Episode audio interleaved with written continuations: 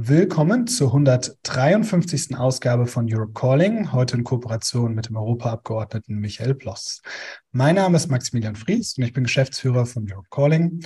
Ganz besonders begrüße ich auch unsere Gäste, die ihr hier schon seht und die ich dann später, wenn sie dran sind, genauer vorstellen werde. Heute sprechen wir über den Green Deal der Europäischen Union und was sich da in den letzten vier Jahren so getan hat und warum wir heute eigentlich heute da sind. Das äh, erzählt uns gleich Michael Ploss. Deswegen sage ich gar nichts dazu erstmal, sondern mache noch ein paar Technikhinweise. Wie immer bei Europe Calling könnt ihr eure Fragen stellen und die Fragen der anderen bewerten. Weil wir so viele sind, nutzen wir heute wieder Slido zu. Da findet ihr den Link dazu jetzt im Chat. Da stellt bitte eure Fragen und bewertet die Fragen der anderen. Das ist ganz wichtig, damit das eine Reihenfolge bekommt, sonst können wir unmöglich alle Fragen beantworten. Ähm, da könnt ihr auch, wenn ihr drauf geht, eine Sprache auswählen. Da sind das deutsche und, Fra deutsche und englische Fragen getrennt, damit wir das ein bisschen besser auseinandersortieren können. Und wie immer wird Europe Calling aufgezeichnet und dann auch auf YouTube gestellt. Bitte beachtet das, wenn ihr Fragen stellt.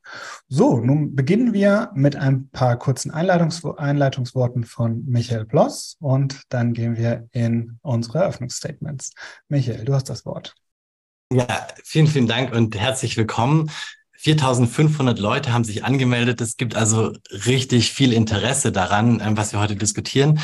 Und es geht so ein bisschen darum, was haben wir eigentlich erreicht als äh, Klimabewegung, als diejenigen, die für den Klimaschutz gekämpft haben, seit 2019, seit diesem Klimajahr, wo Fridays for Future geboren worden ist, ähm, wo extrem viele Leute es bei extrem vielen Leuten plötzlich Klick gemacht hat und gesagt haben, nee, wir müssen jetzt wirklich was tun.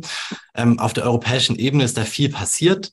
Ähm, wo stehen wir da jetzt gerade und was muss noch passieren? Aber auch natürlich ähm, die wichtige Frage, wie gehen wir eigentlich mit Widerstand um?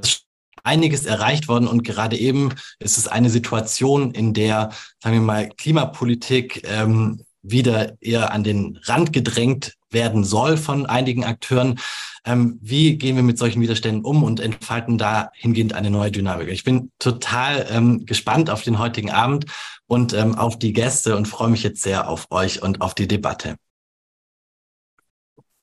Wunderbar, vielen Dank, Micha. Wir sind jetzt auch äh, fast 2100 Leute hier im Raum, wirklich großartig, muss man sich mal vorstellen, wie viele das denn sind. Und wir beginnen jetzt direkt mit äh, kurzen Einführungsgedanken unserer Gäste und da mit Professor Dr. Claudia Kempfert. Sie ist Leiterin für, in der Abteilung Energie, Verkehr und Umwelt am Institut äh, am Deutschen Institut für Wirtschaftsforschung in Berlin. Und alle, die bei Europe Calling schon öfter dabei waren, kennen Claudia auch. Claudia, schön, dass du heute wieder dabei bist und du hast das Wort.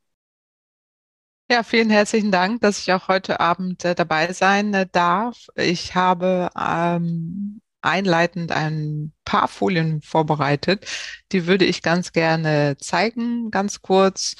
Ähm, und zwar habe ich da so ein paar Gedanken zusammengefasst, die ich glaube aktuell ähm, wichtig äh, sind. Also, dass die Eingangsfrage oder überhaupt das Seminar soll sich ja beschäftigen äh, mit dem Green Deal und reicht das eben für die 1,5 Grad. Und äh, da zeigt die Forschung eben sehr deutlich, nein, natürlich nicht. Wir sind in Zeiten von multiplen äh, Krisen.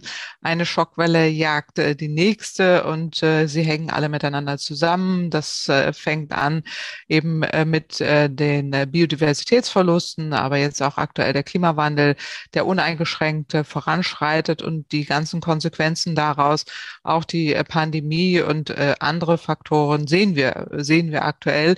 Äh, und genau das führt eben zu erheblichen Verwerfungen, jetzt schon global, aber ähm, auch mittlerweile sehr viel stärker äh, in Deutschland. Also da gilt es äh, gegen äh, zu bewegen und vor allen Dingen alles dafür zu tun, dass der Klimawandel eingedämmt wird. Und ähm, zum ersten Gedanken, äh, den ich mitgebracht habe, ist der, dass äh, der Green Deal, äh, über den wir heute debattieren wollen, äh, gut ist, äh, auch ein guter Schritt und auch gute Wege äh, dorthin gemacht werden sollen. Aber zur Klimaneutralität reicht das nicht. Also der Green Deal ist gut, aber nicht gut genug.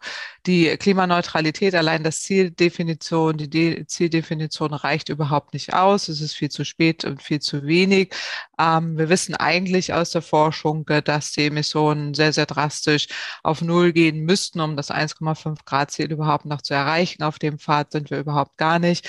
Ähm, wir haben auch äh, das Problem, dass die Klimaneutralität an sich, das ist der Begriff, unterwandert äh, wird, eben auch äh, mit ähm, sogenannten Trojanern. Äh, das äh, bedeutet, äh, dass äh, eigentlich gemeint ist, dass Klimaschutz gemacht wird, aber nicht de facto stattfindet. Und das sehen wir eben die Konsequenzen daraus sehen wir jetzt. Äh, 20 Jahre nicht handeln oder zu wenig handeln haben uns in diese katastrophale Situation gebracht, in der wir jetzt aktuell sind. Und die Klimawirkungen nehmen weltweit zu. Dürren weltweit, Wasserknappheit in, ähm, in Frankreich und äh, Dürren, Weltbrände, Waldbrände und auch Migration wie wir weltweit sehen, wird weiter zunehmen und die Studien dazu zeigen dies sehr deutlich. Das heißt, sie wäre deutlich ambitionierteres Handeln äh, notwendig. Der zweite Gedanke, den ich heute diskutieren wollen würde, ist, äh, dass äh, wir ähm, tatsächlich äh, die Ziele auch so definieren, dass wir in eine friedlichere, sichere äh, und vor allen Dingen emissionsfreie Welt äh, kommen. Und das geht aus unserer Sicht in erster Linie damit, dass wir das Ziel definieren, 100 Prozent erneuerbare Energien zu erreichen äh, und keine fossilen Trojaner mehr zuzulassen. Das heißt, keine überdimensionierten Flüssiggasterminals äh, bauen, die uns dann wieder umweltschädliches Fracking-Gas nach Europa bringt. Äh, auch der sogenannte blauer Wasserstoff ist ein äh, Trojaner, nämlich äh, durch die Hintertür Emissionsfreiheit suggeriert, wo dann äh, trotzdem Emissionen drin sind. Ähm, deswegen ist äh, die Konsequenz, die wir gehen äh, müssten, dass wir wirklich auf 100 Prozent Erneuerbare gehen. Auch das haben wir in Europa mehrfach durchgerechnet anhand verschiedenster Studien, auch schon die letzten zehn Jahre und werden da auch nicht müde, das immer wieder zu erwähnen. Ähm, was steckt dahinter? Wir können es erreichen, mit einem schnelleren Hochlauf der erneuerbaren Energien eine Versorgungssicherheit äh, zu gewährleisten. Das bedeutet, dass wir möglichst alle Sektoren elektrifizieren, äh, den Ökostrom möglichst effizient einsetzen, sofort in alle Bereiche. Das heißt zum Beispiel ähm, durch die Elektromobilität, Schienenverkehr oder auch im Gebäudeenergiebereich in der Wärmepumpe, was ja mittlerweile ähm, stark politisch diskutiert wird. Ähm, hier geht es aber darum, dass man wirklich erkennt, dass das der effizienteste Weg ist und wir müssen Energie sparen, sparen, sparen, um die Versorgungssicherheit zu gewährleisten. Wir sind noch immer in einer fossilen Energiekrise. Da sind wir in keinster Weise raus. Das heißt, weg von fossiler Energie, weg auch von gefährlichen Technologien wie Atomenergie, ähm, aber eben der Aufbau von erneuerbaren Energien, äh, die dann andere Technologien ähm, auch obsolet äh, machen. Äh, wir brauchen dazu keine neuen äh, Kapazitäten in fossile Infrastrukturen. Äh, die existierenden reichen aus. Und äh, der Speicherhochlauf sollte jetzt auch angeschoben werden. Wir benötigen ungefähr 15 bis 20 Prozent an Speicher äh, gemessen an den Gesamtkapazitäten, die wir aufbauen. Und man sieht ja sehr deutlich, der Strombedarf wird zunehmen, aber der Primärenergiebedarf kann sich halbieren. Das heißt, wir sind sehr viel effizienter und müssen gar nicht mehr so viel Energie importieren wie vorher. Das äh, System aus 100 Prozent erneuerbare Energien in allen Sektoren ist ja nicht nur machbar. Das zeigen nicht nur unsere Studien, aber auch viele andere. Es ist vor allen Dingen ökonomisch und technisch äh, effizient und deswegen sollten wir es äh, nutzen. Äh, und die letzten drei Gedanken, äh, die ich hier mitgeben würde für die Diskussion, sind die, ähm, dass wir noch immer in Zeiten von sehr viel Unsicherheit sind. wir brauchen Friedenstechnologien. Die erneuerbaren Energien und die Energiewende sind das beste Friedensprojekt, welches wir weltweit haben. Weg von konfliktären Kohle, Öl und äh, ähm, Gas, äh, fossilen Energien oder auch Atomenergie, ähm, die alle mit äh, nicht gerade mit äh, Frieden, ähm, die nicht auf Frieden basieren, sondern auf das Gegenteil, dass wir davon wegkommen hin zu mehr friedlichen Technologien und das sind äh, die erneuerbaren Energien und das Ausbautempo massiv erhöhen. Äh, das will man in Deutschland ja auch. Das ist der richtige Weg. Sparen, sparen, sparen ist noch immer der aktuelle richtige Ansatz, den wir umsetzen müssen. Möglichst viel elektrifizieren, den Primärenergiebedarf halbieren, aber den Stromverbrauch nutzen effizient äh, und äh, damit eben auch die Schritte gehen, die jetzt notwendig sind, die stark behindert werden, jetzt auch in der deutschen Diskussion beispielsweise, wo es darum gehen muss, dass wir die Wärmewende schneller umsetzen und nicht boykottieren, die Verkehrswende auch. Äh, und das Ganze lohnt sich auch wirtschaftlich. Das heißt, es schafft Wertschöpfung, aber auch zukunftsfähige Arbeitsplätze. Da dürfen wir uns nicht von den USA abhängen lassen. Im Gegenteil, Den Wettbewerbsvorteil schaffen. Also entweder wir bauen jetzt um oder wir bauen ab. Äh, und das ist das Allerwichtigste, dass wir wirklich die Transformation erkennen, auch als die Chance, die wir haben. Mit den 4Ds will ich äh, schließen. Hier geht es ja um die ähm, Dekarbonisierung durch den Ausbau der erneuerbaren Energien und die ganzen anderen Komponenten durch die Digitalisierung, die auch sehr, sehr wichtig ist, äh, um das Ganze zu erreichen mit Smart Grids oder auch smarter Mobilität.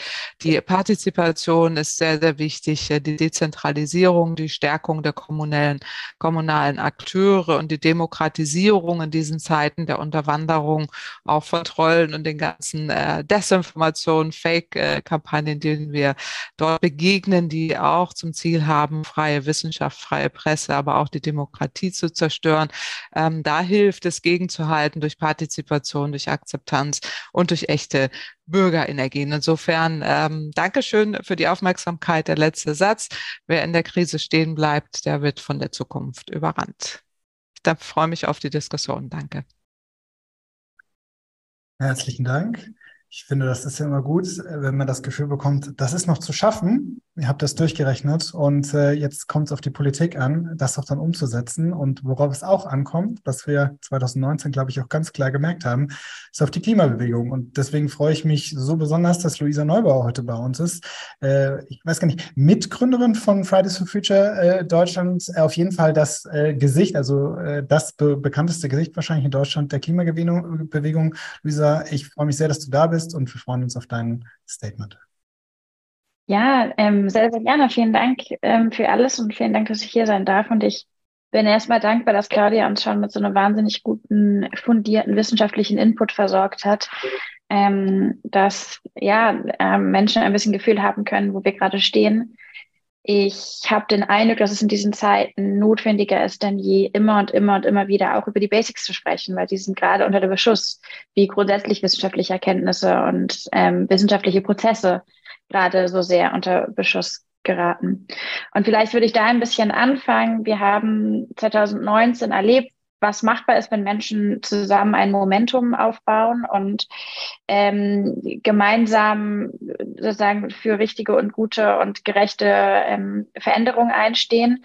Und wir haben auch gesehen, wie breit die Allianzen werden können, ähm, wenn man es darauf anlegt. Wir haben aber auch gesehen, dass diese Allianzen vor allem für pauschale und abstrakte ähm, Ziele und ähm, Forderungen zu gewinnen sind. Und was wir jetzt erkennen, ist, dass in dem Augenblick, in dem es konkret wird, in dem es materiell wird, ähm, in dem das heißt, wir verändern substanziell etwas am Status quo, eine große ähm, Gegenmacht präsent ist und da ist. Und das ist, glaube ich, etwas, worauf wir uns jetzt ähm, einlassen müssen, was wir anerkennen müssen und womit wir arbeiten müssen.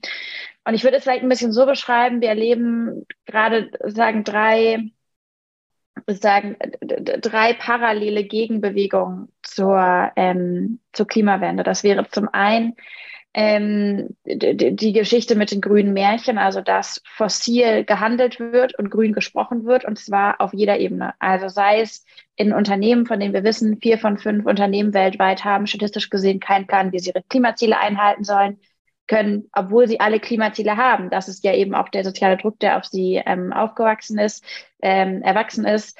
Wir sehen das in Regierungen, wenn Regierungen, auch die Bundesregierung eingeschlossen, auf Klimakonferenzen ähm, was von sozusagen grünen Wänden und, und Klimagerechtigkeit erzählen und dann aber eben selbst sich daran beteiligen, wenn es darum geht, eine globale Gasexpansion voranzutreiben. Wir erleben das aber auch im, ähm, in, im, im Marketing. Gestern Abend konnte man oder vorgestern Abend konnte man in den Tagesthemen ähm, dabei zuhören, wie der Chef von einem großen Kreuzfahrtunternehmen erklärt hat, dass neuerdings Kreuzfahrt Daten ja so nachhaltig sein.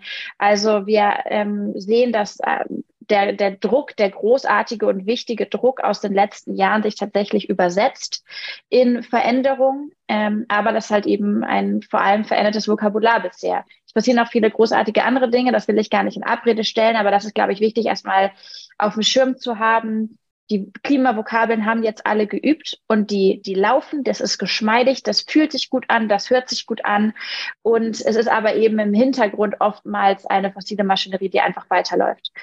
Und dabei ist wichtig, glaube ich, zu betonen, dass wenn wir von, von grünen Märchen in der Politik oder von Greenwashing im Unternehmertum sprechen, dann redet es nicht darum, dass jemand ein bisschen ne, sich so ein bisschen grün darstellen möchte, um ein bisschen im Zeitgeist mitzugehen, das ist gefährlich, weil es impliziert eben, wir sind weiter, als wir wirklich sind. Es impliziert, die Sachen laufen und wir müssen jetzt eigentlich nur gucken, dass alles ein bisschen weiter vorangeht. Das ist ähm, das Erste, diese, diese Greenwashing-Maschinerie. Das Zweite ist, wir erleben jetzt gerade, wenn wir gerade auf die, ähm, auf die Umsetzung von Transformationsvorhaben, seien es in der Bundesregierung, aber sei es auch auf EU-Ebene ist, wenn wir darauf gucken, stellen wir fest, dass man in einer ganz neuen Dimension anfängt, Menschen gegeneinander auszuspielen, Menschengruppen gegeneinander auszuspielen. Dann wird gesagt, nein, ähm, keine Ahnung, die Investition in die neue dekarbonisierte Infrastruktur können wir nicht machen, weil dann würden junge Menschen zu viele Schulden auf ihren Schultern tragen. Gleichermaßen, wenn dann diese jungen Menschen sagen, ey, wir wollen eigentlich diese Investition, sagt man, nee, das geht nicht, weil das würde den Mittelstand belasten, dann belastet es die Landwirtschaft und dann belastet es, was auch immer, die Partnerinnen und Partner, die Länder und den Bund und am Ende belasten alle einander. Ähm, und das verlockt eben natürlich sehr, sich in einem Stillstand weiter zu bewegen, wenn am Ende alle Seiten das Gefühl haben, wir profitieren vor allem vom Status quo und jede Veränderung wäre zu unserem Nachteil. Das Gefährliche dabei ist dran, dass jetzt kommt hier gerade die, der, der Notfallalarm im Klima. Ähm, das Gefährliche dabei ist natürlich bei dem Gegeneinander ausspielen, diejenigen, die am meisten darunter leiden, sind natürlich immer diejenigen, die am sozial wenigsten abgesichert sind. Denn das ist ja das populärste, ähm, das populärste Anti-Klima-Framing. Man könne XY Klimaschutzmaßnahmen nicht umsetzen, man könnte den Green Deal nicht noch radikaler machen, weil es würde im Endeffekt eine soziale Belastung ähm, mit sich bringen. Wobei wir ja wissen, die Klimakrise trifft am allermeisten diejenigen, die sozial nicht abgesichert sind. Diejenigen, die dreckige Luft von lauten Straßen allen atmen, sind Menschen, die sich keine ähm, größeren Häuser leisten können und wegziehen. Sie fahren aber selten solche Autos, die überhaupt die Abgase erst produzieren und so weiter und so fort. Ähm, das heißt, zweite große Entwicklung, die wir sehen, ist das gegeneinander ausspielen. Und das dritte ist, und das ist, glaube ich, etwas, was im deutschen Kontext gerade sehr deutlich wird, aber auch im europäischen Ausland überall zu finden ist, ist, dass auf einmal und zwar ganz kalkuliert Klimafragen in Form eines Kulturkampfes ausgetragen werden. Also da ist die Wärmepumpe dann nicht mehr eine großartige technologische Entwicklung, die uns weiter in der Dekarbonisierung voranbringt. Nein, die Wärmepumpe raubt eigentlich den Menschen das letzte bisschen Würde und entfremdet das vom Feuer, vom Feuer und so weiter und so fort. Und das ist auch kein Zufall. Auch das ist natürlich Kalkül, ähm, dass auf einmal nicht mehr über Fakten, sondern ausschließlich über Gefühle gesprochen werden, dass man wissenschaftliche Erkenntnisse nimmt und als Werte oder Glaubensansätze weiterverkauft. Und das ist erstmal sozusagen das vielleicht zum Status quo, das Greenwashing, das gegeneinander ausspielen, der Kulturkampf. Ähm, äh, sozusagen ist etwas, was wir neuartig erleben. Das ist eine ganz, ganz klare fossile Agenda, die hier gesetzt wird mit allen Mitteln. Aber, und damit komme ich auch sozusagen zum fröhlichen Abschluss von meinem kleinen Input hier, es gibt ja die guten Wege dagegen. Gegen das Greenwashing hilft natürlich das, das Aufdecken, das Klarmachen, wir machen da nicht mit und deswegen auch immer wieder die, die Fundamente, die, die Basics ähm, erzählen. Gegen das Gegeneinander ausspielen helfen natürlich Allianzen mehr denn je. Genau jetzt gerade sind wir darauf angewiesen, dass wir uns zusammentun über die Generation hinweg, über die Bewegung hinweg, ähm, über, die, Demo über das demokratische Spektrum hinweg. Wer sich schon zusammengetan hat, lässt sich natürlich nicht mehr richtig entzweien, wenn ein plumpes, neues, populistisches Märchen des Weges kommt. Und gegen diesen Kulturkampf, der gerade aufgemacht wird, müssen, ähm, ist es, sind wir gefragt, gegen anzuhalten. Und zwar mit den wahren und wahrhaftigen und ehrlichen und gerechten Erzählungen von den Lösungen, die ja funktionieren und warum sie das Leben von Menschen substanziell verbessern, heute und morgen. Auch das ist ein neuer Auftrag. Ähm, es geht nicht mehr um das bessere Argument und es geht auch nicht mehr um den wichtigeren Fakt. Es geht darum, dass ähm, sich für Menschen eine Alternative, eine bessere, gerechtere Zukunft eröffnet, die greifbar ist, die machbar ist, die gestaltbar ist. Und dafür brauchen wir jetzt die besten Geschichtenerzählerinnen. Dafür brauchen wir jetzt große Plattformen. Dafür brauchen wir das laute drüber sprechen und die Erkenntnis, ähm, es geht hier ums Ganze und indem die fossilen Lobbys, die werden nicht stillhalten, die werden nicht still bleiben, wenn die ähm, Krisen so hart werden. Also müssen wir jetzt gerade hier in der Situation ähm, loszulegen, uns zusammenzuschließen und dann ja ähm, Macht dort aufzubauen, wo die gerechten und nachhaltigen Veränderungen kommen können. Vielen Dank dir. Du hast am Anfang über Bündnisse gesprochen und breite Bündnisse zu schmieden und das bringt uns direkt zu unserem nächsten Eröffnungsvortrag von, von Jude Curtin Darling. Sie ist, äh, sie, sie ist Vize-Generalsekretärin äh, der Industriegewerkschaft, Europäischen Industriegewerkschaft Industry All und war auch mal äh, britische Labour-Europaabgeordnete vor dem Brexit, ähm, was auch sehr schön ist, auch das äh, hier auf dem Panel vertreten zu haben. Und ähm, wer, wer das in Deutschland ein bisschen verfolgt hat, Fridays for Future hat beim Bahnstreik vor ein paar Monaten, denke ich, zusammen ein Bündnis geschmiedet, eben mit den Gewerkschaften, gemeinsam auf, mit den Gewerkschaften auf die Straße gegangen. Und ich finde, das ist eine sehr gute Überleitung zu Jude, ähm, zu sagen, wie siehst du das als Gewerkschaftsvertreterin? Was sind die, was ist die Sicht der Gewerkschaften, gerade der Industriegewerkschaft auf den Green Deal und wie es weitergehen muss? Jude, wir freuen, dass du da bist. Du hast das Wort. Thanks very much and um, thank you very ja, much. Vielen Dank. Vielen Dank äh, zunächst einmal für die Einladung, äh, insbesondere äh, an eine Engländerin mit schlechten Deutschkenntnissen. Ich fühle mich sehr geehrt, dass ich hier berücksichtigt worden bin. Ich bringe sicherlich die äh, Perspektive aus der europäischen Ebene mit, aber eben äh, aus der Sicht der europäischen Arbeitnehmerschaft. Und ich stelle immer wieder fest, dass es sehr, sehr viele Gemeinsamkeiten gibt. Ähm, für die Gewerkschaftsbewegung gibt es ja auch eine gemeinsame Position ähm, der Gewerkschaften generell in Europa, wohin wir eigentlich kommen müssen. Wir erkennen die wissenschaftlichen Erkenntnisse an und wir äh, erkennen auch das Ziel an. Wir waren bei den äh, Pariser Verhandlungen auch dabei. Die vier Elemente des äh, Pariser Abkommens mit den Auswirkungen auf die Beschäftigten und die Bürgerinnen und Bürger dieser Wenden sind uns sehr bewusst. Für uns ist es jetzt aber entscheidend zu beschreiben, wie wir dahin kommen, was wir hier unternehmen können und dass der Rahmen stimmt, damit tatsächlich auch auch soziale hm, Puffer eingebaut werden. Für uns sprechen wir bei den Gewerkschaften immer von einem gerechten Übergang, von einem fairen Wandel. Wir waren da schon auch ein bisschen yeah. Enttäuscht von der Europäischen Union, als äh, der grüne Deal vorgestellt wurde. Äh, der hatte so die ganze Rhetorik natürlich drauf, stellte das wunderbar dar, dass äh, die Menschen nicht zurückgelassen werden sollten, weder die Beschäftigten noch die Bürgerinnen und Bürger noch irgendwelche Regionen. Aber wenn man sich dann die Gesetzgebung anschaut, dann ist es so, dass die soziale Dimension der europäischen Klimapolitik beziehungsweise des grünen Deals doch eher sehr dünn geraten geraten ist. Und ähm, äh, das mit Ausnahme äh, von Fonds, die auch im äh, Konjunkturaufbauplan berücksichtigt worden sind. Da gibt es den europäischen ähm, Klimasozialfonds. Ähm, aber da ist eben auch klar, dass insbesondere, insbesondere beim Bau und auch beim Verkehr noch sehr, sehr stark nachgebessert werden muss und dass es da viele Menschen gibt, die gar keine Wahl haben, wie sie zum Beispiel heizen oder wie sie sich fortbewegen. Das hat Luisa ja eben auch schon angesprochen. Und es gibt ein paar ganz aggressive Elemente im Green Deal, die wir auch bekämpft haben seitens der Gewerkschaften. Und da haben wir im Verlauf der Debatte im Europäischen Parlament auch Verbündete gefunden, als es um die Änderungen dieser Gesetze ging, um einfach die soziale Dimension des Grünen Deals noch zu erweitern. Aber im Grunde genommen wird einfach der ganze Umfang des sozialen Umbaus äh, völlig unterbewertet. Und das ist etwas, was wir doch sehr stark überall erleben, auch schon in sehr, sehr vielen Unternehmen, an vielen Standorten und das schiere Ausmaß der sozialen Folgen, das können wir auch äh, ermessen. Wir gehen davon aus, dass 25 Millionen Industriearbeitsplätze sich ändern werden, dem Wandel unterliegen werden aufgrund der Klimaschutzmaßnahmen.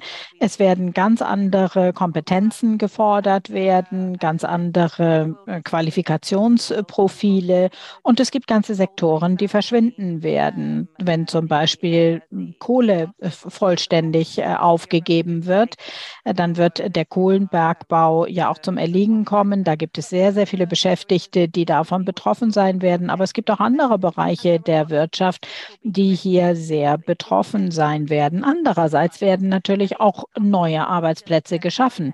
Wenn wir das politische Mix richtig hinbekommen und nicht einfach nur eine Klimapolitik schnüren, sondern auch eine äh, Politik aufstellen für die Kreislaufwirtschaft, dann ist das für uns ein ganz entscheidender Schritt, wo sehr viel Arbeitsplätze entstehen können. Und das ist beim europäischen Grünen Deal gar nicht so richtig beachtet worden. Aber genau in diesem Bereich können sehr viele Arbeitsplätze Arbeitsplätze in Europa entstehen. Und wir würden uns freuen, eine Agenda äh, dann auszugestalten, wo diese Jobs auch von hoher Qualität sind. Es gibt jetzt sehr große Unsicherheit. Claudia hatte diese Folie gezeigt mit den Wellen, den Schockwellen, unter denen wir leiden in dieser Krisensituation. Erst die Pandemie, dann die Energiekrise und jetzt noch die Klimakrise. Das hat ganz einfach sehr viel Unsicherheit äh, für die Menschen bedeutet. Den Menschen ist klar, dass auch ihre Arbeit sich verändern wird, aber es gibt keinen Rahmen dafür. Es gibt sehr viele Klimagesetze, die einen ganz klaren Rahmen abstecken für die Unternehmen beispielsweise, wie äh, zum Beispiel die Emissionen geregelt werden, welche Normen künftig gelten sollen. Aber es gibt so gut wie gar nichts für die Regulierung des sozialen Umbaus. Und für uns als äh, Gewerkschaften ist deshalb auch die Top-Forderung, die wir seit 2019 immer wieder formulieren, dass wir einen umfassenden Rahmen brauchen für den gerechten Übergang in Europa. Und da gibt es so ein paar Eckpfeiler, die einfach gegeben sein müssen. Wir brauchen eine aktive europäische Industriepolitik, die ganz eng verknüpft ist mit den Zielen des Green Deals, damit wir die Arbeitsplätze umgestalten können und neue schaffen können. Das bedeutet aber auch, dass wir eine Investitionspolitik brauchen. Investitionen sind ganz entscheidend dafür, die Menschen auch mitnehmen zu können und ihnen aufzeigen zu können, wie unsere Wirtschaft umgebaut wird. Auf europäischer Ebene gibt es ja auch derzeit die Diskussion über die Haushaltsregeln. Und es gibt erneut die Stimmen, die dafür plädieren, dass wir wieder sparen, sparen, sparen müssen. Das wird das alles aber killen. All die Investitionschancen dann vertun, die wir jetzt brauchen, um den industriellen Umbau zu gestalten. Das sind ja auch alles Investitionen in die Zukunft. Das sind keine Kosten. Wir wollen aber auch keine Blankoschecks an die Unternehmen verteilen, sondern wir wollen natürlich, dass staatliche Mittel oder öffentliche Mittel auch äh, nur dort gewährt werden können, wo gewisse soziale Garantien auch äh, eingehalten werden, dass nämlich zum Beispiel Arbeitsplätze geschaffen werden. Und das bedeutet wieder, dass auch äh, Tarifverhandlungen gefördert werden müssen, dass sie überhaupt stattfinden können, dass die Beschäftigten sich organisieren können und äh, kollektiv ihre Arbeitsbedingungen aushandeln können. Beschäftigte werden immer als Empfänger von Entscheidungen äh, behandelt heutzutage, ob die jetzt von zentralen Unternehmensleitungen kommen, aus transnationalen Unternehmen oder aus ortsansässigen Unternehmen oder ob diese Entscheidungen von Politikerinnen getroffen werden. Arbeitnehmer sind immer Empfänger von Entscheidungen und wir müssen das umkehren. Wir brauchen proaktive Rechte, wir brauchen die Partizipation. Wir möchten, dass die Beschäftigten auch wissen, in welche Richtung die Reise geht und dass sie ihre Gedanken einbringen können, wie dieser Übergang fair gestaltet werden kann. Nicht, dass äh, Betriebsräte am Ende immer nur äh, die, die ganzen Probleme aus dem Weg räumen müssen und das Chaos beseitigen müssen, sondern dass sie von Anfang an mit angehört werden, wenn es um die Umstrukturierung geht. Und dann müssen wir uns auch klar, klar machen, dass die Requalifizierungswelle, die auf Europa zukommt, eine riesen Dimension haben wird und auch sozial abgefedert werden muss. Die Beschäftigten in Europa sollten ein individuelles Recht auf äh, Requalifikation oder auf äh, Kompetenzerweiterung und Erwerb haben. Man sollte auch äh, das das im Zusammenhang mit den neu entstehenden Jobs tun. Das kann man dann nicht mehr auf Unternehmensebene angehen, sondern da muss man die Regionen in Betracht ziehen. Die Arbeitsplätze werden ja nicht unbedingt da entstehen, wo diese Menschen sich gerade befinden. Und äh, das, diese ganze, der ganze Umbau kann auch auf einer Metaebene stattfinden. Aber die Erfahrungen werden natürlich am Arbeitsplatz gesammelt. Und auf europäischer Ebene ist es einfach nun mal so, dass äh, natürlich der gute Wille der Unternehmen angeblich das alles richten soll. Aber wenn wir etwas wissen auf der europäischen Ebene, dann ist es eben, dass der Markt das nicht leistet. Und die Energiekrise ist ein tolles Beispiel dafür, um aufzuzeigen, dass die Märkte nicht das liefern, äh, dass sie nicht äh, die soziale Gerechtigkeit und auch nicht die Investitionen liefern, die in dieser Situation benötigt wird. Und ich komme zu meinem letzten Punkt. Als der grüne Deal von Franz Timmermans vorgestellt wurde, da sagte er, das wird ein grüner Deal. Ein grüner Deal aber nur, wenn es auch ein sozialer Deal ist. Und die PolitikerInnen auf europäischer Ebene und auch auf nationaler Ebene müssen nun diesen Worten auch Taten folgen lassen. Man hat den Menschen einen fairen Umbau versprochen. Man hat versprochen, dass niemand zurückgelassen wird. Und wenn sich das jetzt nicht bewahrheitet, dann ist das für die Beschäftigten, äh, die, die direkt betroffen sind von diesem Wandel, eine ganz schlechte Nachricht, ein schlechtes Ergebnis. Und deswegen gehen wir gerne auch auf die Straße zusammen mit Fridays for Future und mit anderen für starke soziale äh, für eine starke soziale Dimension dieser ganzen äh, Klimapolitik, weil die Zukunft ansonsten wirklich gefährdet wird für die junge Generation. Danke sehr. Liebe Jude, vielen Dank dafür. Ich weiß noch, äh, ganz, ganz am Anfang dieser Legislatur gab es mal einen, einen Sozialgipfel in Göteborg, äh, wo äh, viel erreicht werden sollte für den sozialen Umbau der Europäischen Union. Und da heute fragt man sich ein bisschen, wo diese Beschlüsse alle geblieben sind. Und das können wir vielleicht auch jetzt nicht direkt, aber dann später diskutieren. Und ich würde deswegen jetzt mal weitermachen, auch mit Michael Bloss, klimapolitischer Sprecher der Grünen ähm, im Europaparlament und äh, hat sehr, sehr viel mitverhandelt. Wer seinem Kanal folgt, zum, äh, wer, wer mehr wissen will, wie der, wie der CO2-Preis funktioniert, wie das Klimagesetz funktioniert, das Klimagesetz mitverhandelt in der EU. Ähm, deswegen sehr gespannt, Micha, was du uns zu berichten hast, wie du den Weg äh, weiter siehst und äh, was im Europaparlament überhaupt erreichbar ist, weil äh, bis, äh, bis jetzt haben die Grünen noch keine absolute Mehrheit, vielleicht irgendwann mal. Ja, da müssen wir mal gucken, ob wir da irgendwann mal hinbekommen. Und vielleicht ist es auch gar nicht so wichtig, dass die Grünen die absolute Mehrheit haben, sondern viel wichtiger, dass alle sich zum Ziel setzen, diese Klimakatastrophe einzudämmen. Aber ich möchte erstmal damit beginnen, nochmal kurz zurückzugehen und zu schauen, was, was ist denn eigentlich alles passiert und was haben wir erreicht. Ähm, also 2019 haben wir gestartet ähm, mit einer Klimawahl und damals war es ja eben so, dass quasi Kommissionspräsidentin von der Leyen äh, Kommissionspräsidentin geworden ist und eigentlich gar nicht so richtig wusste, was jetzt eigentlich mit ihr geschieht. Und dann hat sie dieses Thema genommen, Klimaschutz, und äh, gesagt, das ist jetzt mein großes Thema und hat gesagt, ich mache jetzt einen Green Deal. Ähm, und dann haben wir erstmal ein Klimaschutzgesetz in Europa verhandelt zum ersten Mal. Ähm, ich konnte das mitverhandeln in diesem Klimaschutzgesetz. Wurde dann festgelegt, 2050 soll Europa klimaneutral sein. Ähm, und im Jahr 2030 wollen wir mindestens 55 Prozent unserer, äh, unserer CO2-Emissionen abgesenkt haben.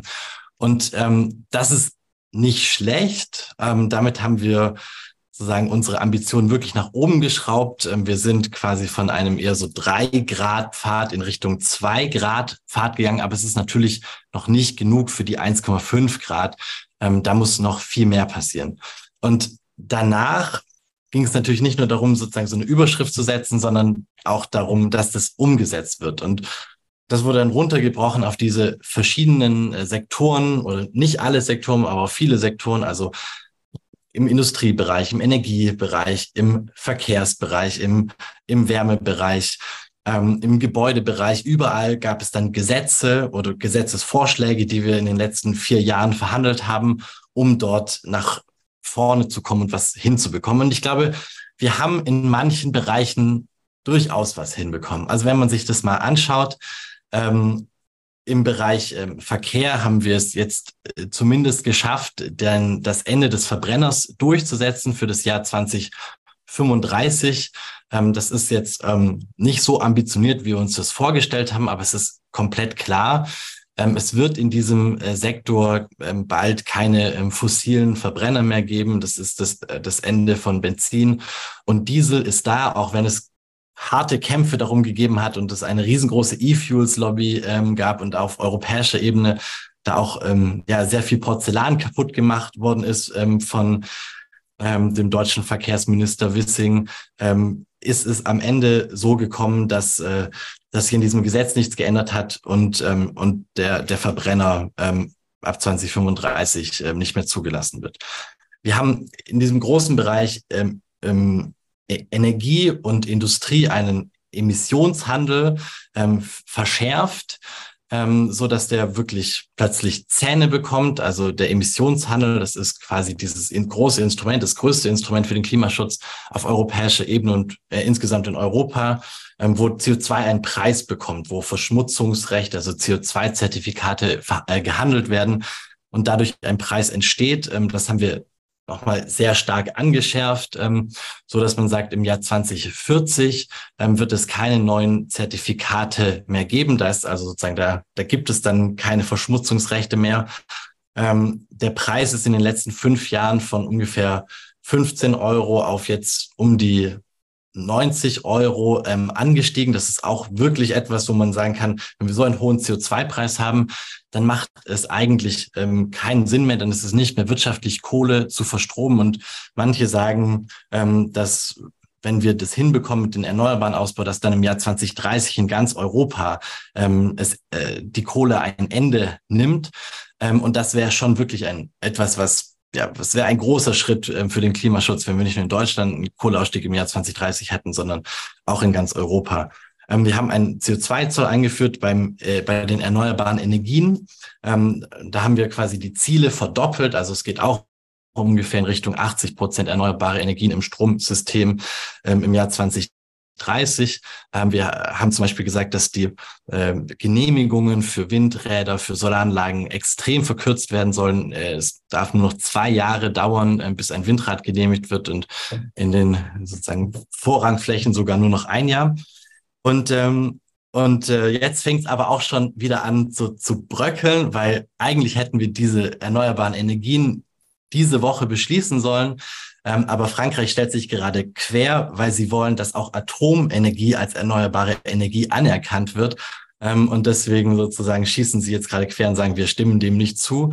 Ähm, und ähm, der, der, der, der letzte große Bereich ist natürlich de, der Gebäudebereich. Und ähm, da sehen wir auch in Deutschland, aber auch auf europäischer Ebene, ähm, dass da die größten Widerstände sind. Also im Gebäudebereich wollen wir zum Beispiel, ähm, dass ja, schlecht isolierte, schlecht gedämmte ähm, Gebäude ähm, zuerst ähm, renoviert werden, dass es dort weniger oder günstigere Preise gibt für die Bewohnerinnen und Bewohner.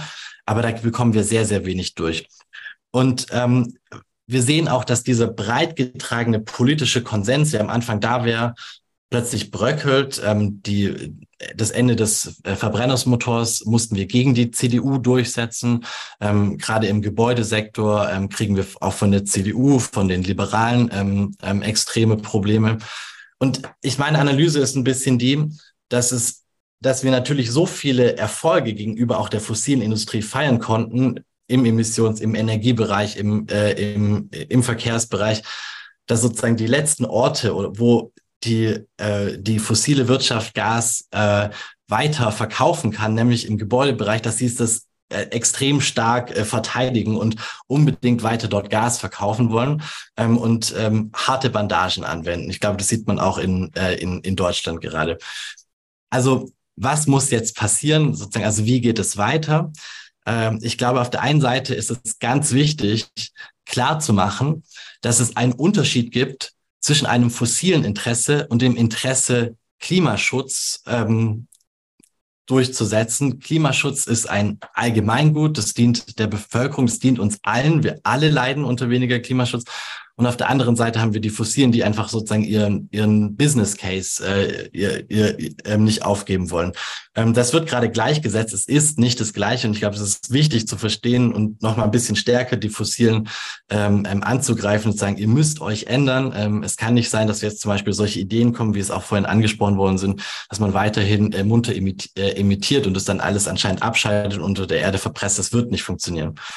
Ich glaube, das andere ist, ähm, was auch schon Jude gesagt hat.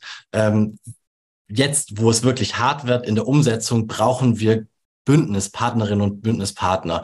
Und ein wichtiges Bündnis, was geschlossen werden muss, ist natürlich äh, mit den sozialen Partnern, mit den Gewerkschaften, dass es nicht nur ein Deal wird, wo man sagt, wir reduzieren CO2, sondern dass es natürlich auch etwas wird, wo man ganz konkret ähm, das Leben ähm, von, äh, von Menschen verbessert. Und ähm, dieser ganze soziale Aspekt, der wunderbar von Jude vorgestellt worden ist, der ist natürlich nicht da. Ich glaube, stellvertretend dafür würde ich sagen, dass es ein Klimageld ähm, auf europäischer Ebene auch unbedingt braucht. Ähm, denn dann ist es eben so, dass man am Ende des Monats plötzlich sieht, ah, wir haben von dem Klimaschutz sogar ein bisschen profitieren können. Und es ist auch eine Umverteilungsmaßnahme, die wir seit langem nicht mehr durchsetzen konnten. Das Zweite ist ähm, auch, dass es auf de, im, im, im Industriebereich, also die anderen Industrien, die Klimaindustrien, ähm, wo die zukünftigen Jobs sind. Also das sind eben die Elektrolyseure, die Wärmepumpen, die Solaranlagen, die Windkraftanlagen, überall dort, das sind ja tolle ähm, Sektoren, die aufgebaut werden müssen. Und dann kriegen wir auch eine Balance rein in diese, äh, in der Industrie und hoffentlich ähm, ein, ein Kippen hin zu, ähm, zum Fortschritt. Und natürlich ähm, als drittes die Dinge, die nicht behandelt worden sind in diesem Green Deal. Das ist die Land, der landwirtschaftliche Bereich. Ähm, das ist sozusagen die externe Dimension, also diese ganze Frage von, ähm, sind eigentlich unsere Handelsverträge ähm, kompatibel mit unseren Klimazielen oder machen wir nicht viel, viel mehr mit dem Handel, dass wir sagen, okay, wir emittieren jetzt nicht mehr in Europa, sondern wir lassen es halt woanders produzieren und dort finden die Emissionen statt. Also das auf in Richtung Klimaschutz zu drehen. Ähm, ich glaube, es sind riesengroße Brocken. Ähm, wir haben jetzt quasi den Rahmen angelegt auf der europäischen Ebene und da haben Grüne sehr, sehr, sehr viel gekämpft. Ähm, zusammen natürlich mit vielen anderen haben wir auch einiges hinbekommen. Aber wir merken eben gerade, ähm, dass der, dass der Wind sich gedreht hat und eigentlich alles, was an Klimaschutzmaßnahmen noch kommen muss, ist dann äh, eine Belastung für Unternehmen und, und für, für Bäuerinnen und Bauern.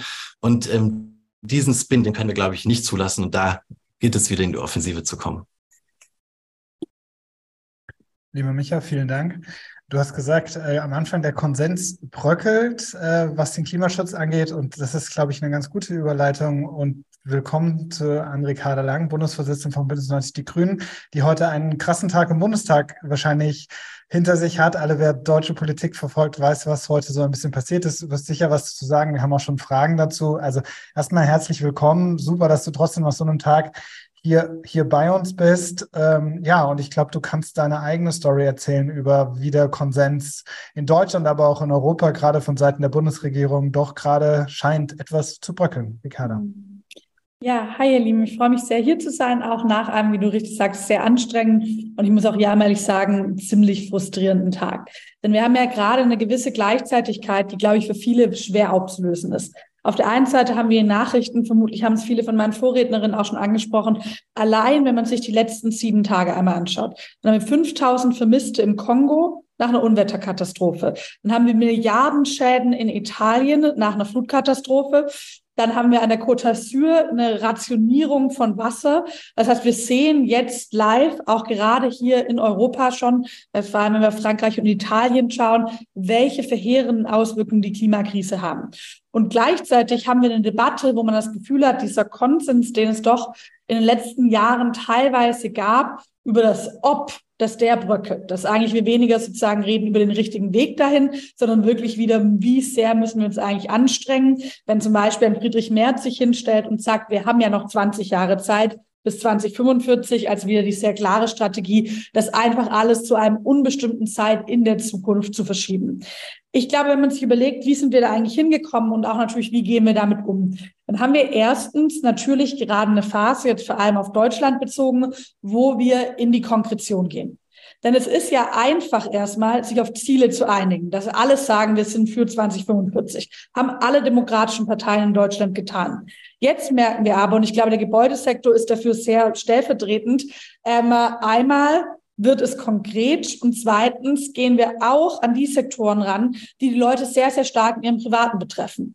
Denn es ist natürlich nochmal eine andere Frage, wenn ich über den Atomausstieg rede, dann rede ich über eine große Industrie, an der auch Arbeitsplätze hängen.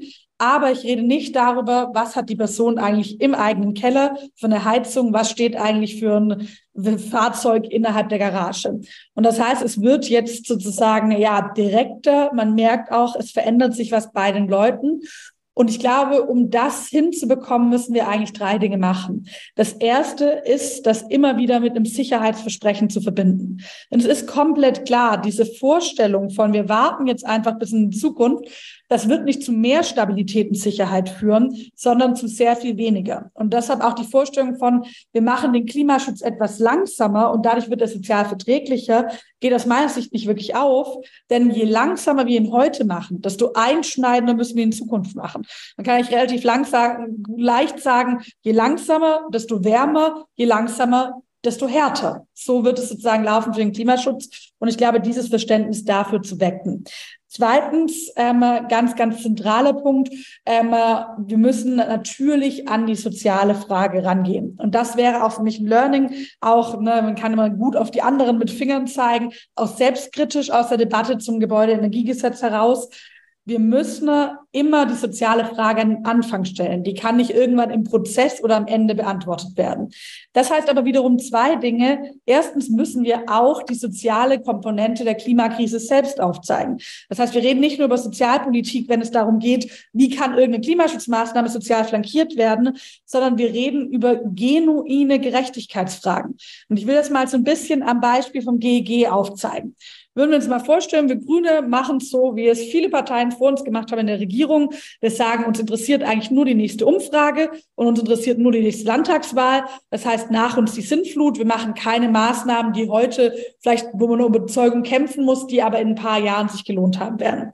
Das würde bedeuten, wir würden jetzt ein GEG nicht machen. Das würde heißen, dass die Menschen, die ziemlich viel Geld haben, mit großer Wahrscheinlichkeit trotzdem in eine Wärmepumpe investieren würden, weil doch sehr klar ist, dass es eine Investition ist, die sich auf Dauer rechnet und die sich damit auch lohnt. Also es ist ein Investitionsschutz eigentlich. Es würde aber auch heißen, dass die Menschen, die wenig Geld haben, vielleicht eine Familie, die sich irgendwie alles nochmal zusammengespart hat, um ein Häuschen zu bekommen, eine Rentnerin, die eine kleine Rente hat, für die das Haus auch die Altersversicherung ist, die würden diese Entscheidung nicht treffen, sondern die würden jetzt vielleicht im Jahr 24, 25, 26 sagen, ach, eine Gasheizung ist billiger, als es eine ähm, Wärmepumpe ist, ich investiere mal da rein.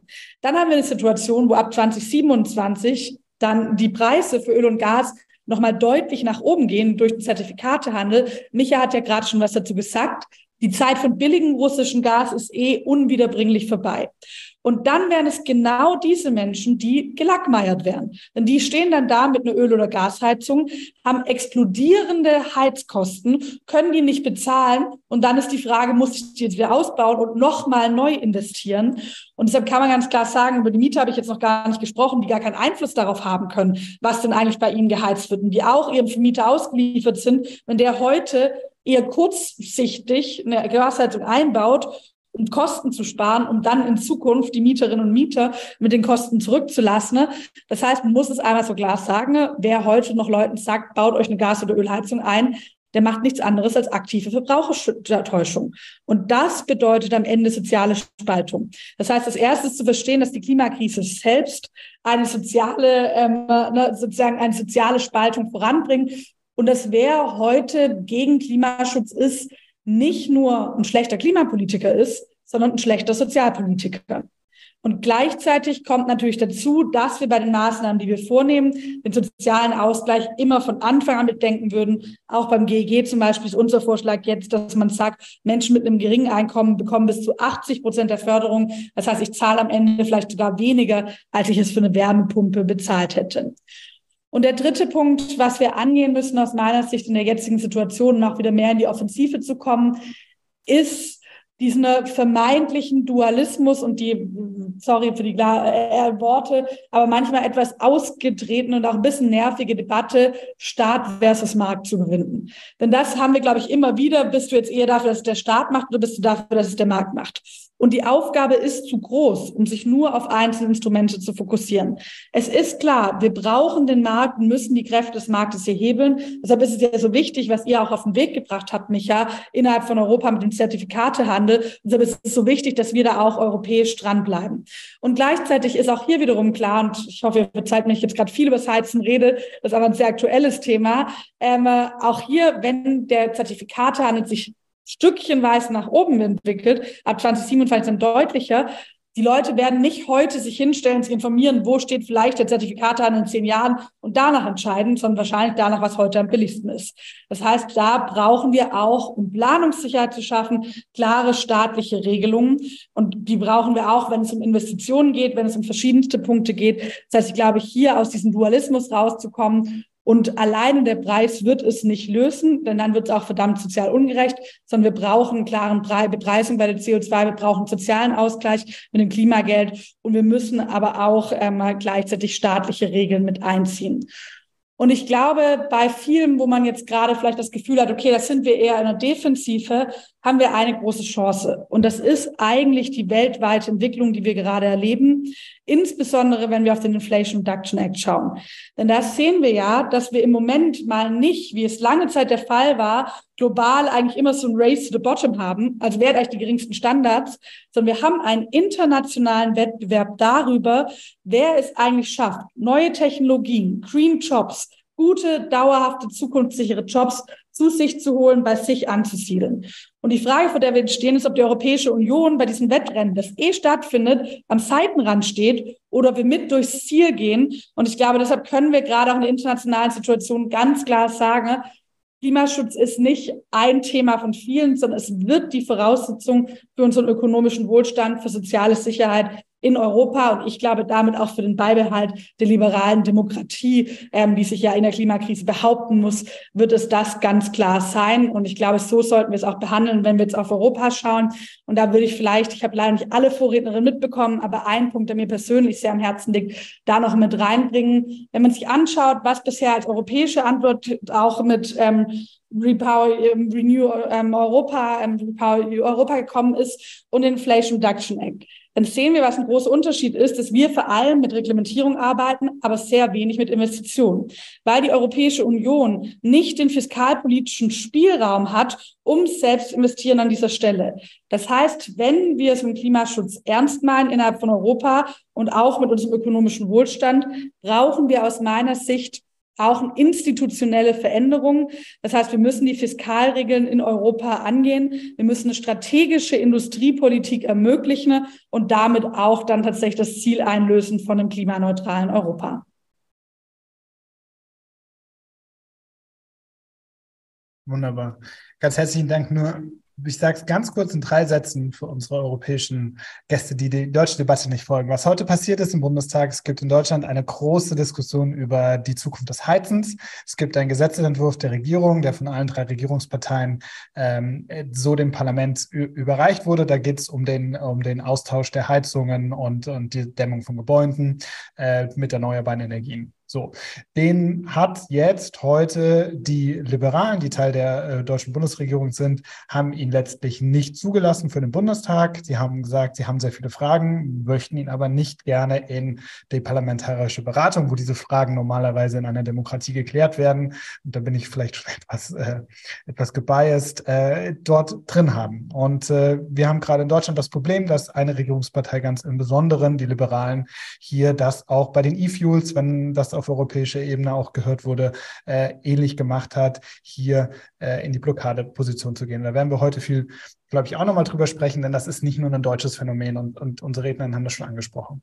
Jetzt danke ich erstmal allen für, für die super Inputs. Ich habe, wir haben jetzt, glaube ich, schon, wir könnten noch drei Stunden weiterreden. Ich habe es jetzt mal so gemacht. Ich habe jetzt für, für alle unsere Gäste jeweils eine, zwei Fragen aus den Publikumsfragen rausgeholt, werde die jetzt den einzelnen Gästen stellen. Dann natürlich bitte um kurze Antwort, wie das immer so ist. Und dann gerne die anderen auf dem Panel, die ich dann nicht direkt angesprochen habe. Wenn da noch wichtige Punkte fehlen, ihr noch was dazu sagen wollt, nimmt gerne das Handsymbol oder, oder winkt und kommt dann dazu gerne rein. Dann machen wir es ein bisschen so, damit wir jetzt in der nächsten halben Stunde noch viele von den Fragen, Fragen durchbekommen. So, und ich will, ich fange dann von vorne wieder an.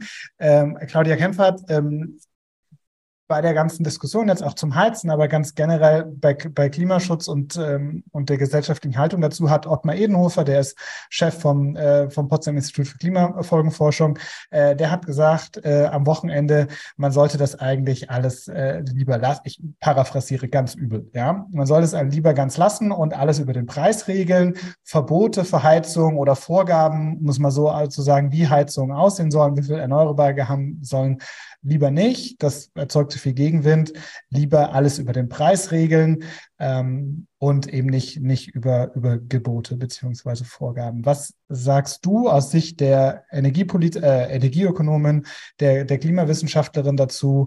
Äh, ist das der richtige Weg ökonomisch, alles über den Preis zu regeln? Naja, also ich ähm, teile das nicht, äh, was Herr Edenhofer oder Ottmar Edenhofer da gesagt hat, äh, aus äh, zwei äh, Gründen. Das eine ist, äh, das Preisinstrument ist grundsätzlich nicht falsch. Ähm, ich bin auch Umweltökonomin und ähm, verstehe den Ansatz dahinter, dass man sagt, ähm, aus ökonomischer Sicht, dass man die ähm, externen Effekte einpreist und das äh, dann entsprechend über CO2-Bepreisung äh, regelt, dann ähm, kann man damit eben auch ein möglichst äh, volkswirtschaftliches, äh, volkswirtschaftlich effiziente Lösung bekommen. Allerdings gehört zur Wahrheit an der Stelle dazu, dass die Preiselastizitäten im Heizbereich sehr gering sind. Sprich, wir brauchen recht hohe CO2-Preise. Das zeigt ja auch eine Studie des MCC, ähm, die das nochmal durchkalkuliert haben. Wir hatten auch schon 2019 das mal durchgerechnet. Das heißt, wir landen äh, da um diese entsprechende Lenkungswirkung zu erzielen, bei 400 Euro pro Tonne CO2, äh, um eben äh, im Heizbereich die Emissionssenkungen zu erreichen. Äh, das verteuert dann enorm äh, die, ähm, also die CO2-Preise, es verteuert dann enorm Öl und Gas, Heizungskosten. Wir haben ja jetzt verschiedene RednerInnen ja eben gehört, die ja auch deutlich gemacht haben, ähm, dass das eine soziale Frage ist. Das teile ich uneingeschränkt, denn die sozial Schwachen werden sehr viel stärker negativ belastet als ähm, die sozial stärkeren oder einkommensstärkere Haushalte. Das haben wir auch durchgerechnet, genauso wie andere Studien auch, dass wir sehen, äh, dass äh, eine CO2-Bepreisung äh, Niedrigeinkommensbezieher stärker belastet. Die können sich auch häufig dann eben da nicht rauskaufen. Sie können sich das nicht leisten. Sie können dann auch wenig Einfluss ausüben auf die Wahl ihrer Heizung. Sie wohnen in sozial schwachen Gegenden und so weiter und sind in vielerlei Hinsicht benachteiligt. Da kann man Gegenheit mit dem Klima Klimageld, das ist ja politisch auch angedacht. Dennoch äh, bedeutet das eine erhebliche soziale Wirkung. Äh, und das äh, sehe ich eben enorm kritisch. Ich glaube, dass der CO2-Preis eine flankierende ähm, Lösung ist. Das haben wir auch in einer anderen Studie äh, gezeigt, dass es durchaus sinnvoll ist, eine gewisse Höhe des CO2-Preises zu haben, aber immer einen breiten Maßnahmenstrauß. Und gerade im Heizbereich bietet es sich an, da eben über verschiedene Konzepte ranzugehen, über Förderung, insbesondere, aber auch über ganz klare Signale. Und äh, Verbote an dieser Stelle können da durchaus helfen. Und das ist mein zweiter Punkt. Wir haben gerade jüngst eine Studie im Rahmen des Sachverständigenrats für Umweltfragen herausgebracht, wo wir auch nochmal deutlich gemacht haben und auch festgestellt haben, dass äh, Preissignale extrem unbeliebt sind. Und wir wissen ja auch, dass bestimmte Parteien, sobald äh, die Preise nach oben gehen, äh, sofort dann mit Energiepreisbremsen kommen. Ähm, wir haben es jetzt in der Energiekrise auch gesehen. Das erste, was gemacht wurde, sind dann eben äh, Tankrabatte oder das zweite dann Gaspreisbremsen oder Strompreisbremsen. Das ist ja genau das Gegenteil dessen, was Preissignale eigentlich bewirken sollen. Also ich bin ja auch kein Fan weder von, von Industriestrompreisen oder Strompreisbremsen als auch von den anderen Preisbremsen. Aber das ist eine andere Geschichte. Aber das ist so ein bisschen der Hintergrund dahinter, dass äh, wenn man CO2-Preise nennt, immer den Beipackzettel mit daneben legen muss. Die äh, Risiken und Nebenwirkungen, die dazugehören, sind eben hohe äh, Preise, sind hohe Kosten für Öl und Gas, hohe Preise für Benzin.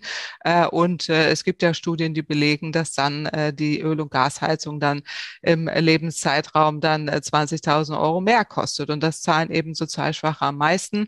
Und im Rahmen der, äh, des Sachverständigenrats für Umweltfragen Studie haben wir herausgearbeitet, dass diese Preissignale extrem unbeliebt sind, auch politisch unbeliebt. Deswegen reagieren die Parteien ja auch genauso, wie sie reagieren, manche zumindest. Äh, aber Geh- und Verbote oftmals besser verstanden werden und auch akzeptiert werden. Das klingt jetzt widersinnig für manche politische Ohren, äh, nicht hier, aber für manche schon. Aber das ist tatsächlich so. Menschen verstehen das auch, genauso wie ein Stoppschild, dass man sagt, da muss ich jetzt anhalten, da muss ich nicht drüber fahren. Äh, und genauso ist es da auch, wenn man es vernünftig erläutert und auch deutlich macht, es gibt Übergangszeiten, es gibt Förderungen, es gibt Möglichkeiten, sind Geh- und Verbote oftmals beliebter. Und das zeigen eben äh, die Studien. Und äh, das wäre meine zweite Antwort darauf, weswegen ich da jetzt nicht mitgehen würde, alles über einen CO2-Preis zu regeln um Ottmar Edenhofer zu ein bisschen zu verteidigen. Ich habe auch ein bisschen weggelassen, dass er dann später im Interview dann auch gesagt hat, dass es natürlich ein Mix ist. Also glaube ich, schickt er mir eine böse E-Mail, das wäre auch gerechtfertigt. So, ich denke, das ist innerhalb in der Tat eigentlich Konsens. Es gibt eigentlich sehr, sehr wenige äh, Ökonomen, die sagen, dass alles nur über den Preis zu regeln ist, gerade wenn man das jetzt. Aber genauso war eingangs jetzt die Frage äh, definiert, deswegen ja. habe ich da auch so ja. drauf äh, reagiert. Und auch durch ja. die Medien ging es ja auch genauso, dass, gesagt, dass er gesagt hat, offensichtlich, ich habe es jetzt nicht gelesen, das Interview, äh, wir müssen das ganze Gesetz nochmal neu aufsetzen, man sollte das zurückgeben äh, sozusagen und nochmal neu äh, von vorne anfangen, weil man sich da verheddert hat. Das teile ich auch nicht. Also ich glaube, dass es sinnvoll ist, jetzt äh, weiterzumachen, das jetzt auch durchzudeklinieren und diese Unsicherheit, die ja auch da ist, die ja hier schon mehrfach adressiert wurde, sowohl bei den Unternehmen als auch bei den Menschen nicht noch weiter hinauszögern dürfen, noch mehr Hängepartien. Äh, das treibt die Kosten auch noch weiter nach oben. Also so kann es doch auch nicht gehen.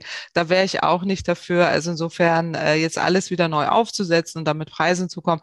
Wie gesagt, die Argumente habe ich dargelegt, halte ich dafür grundfalsch. Vielen Dank.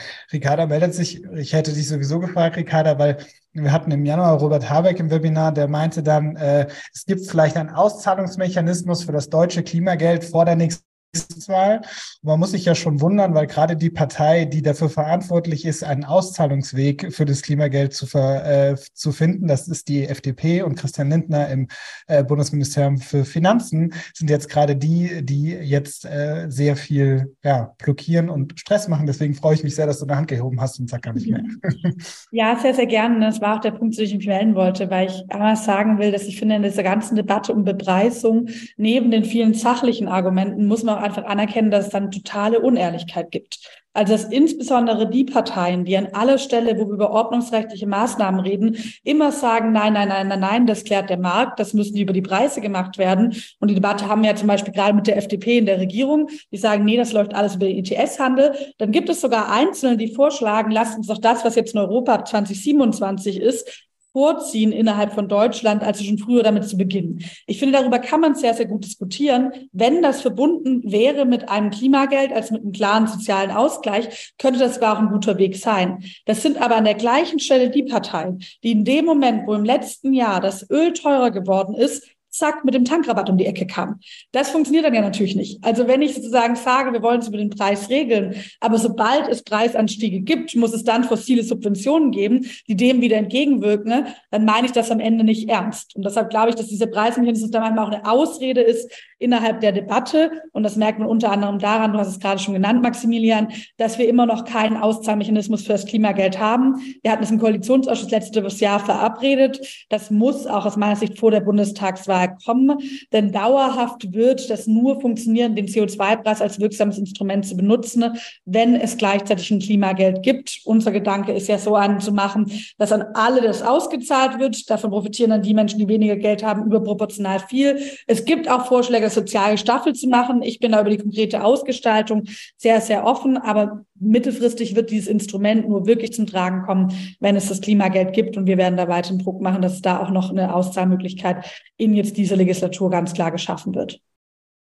Dankeschön. Dann will ich jetzt Luisa da gerne mal dazu holen, weil wir dazu auch zwei Fragen haben, weil, also nicht ganz direkt dazu, sondern eben zu der Frage, ähm, die du auch aufgeworfen hast von den positiven Erzählungen, die mutmachenden Erzählungen für, für, eine, für eine klimagerechte Zukunft.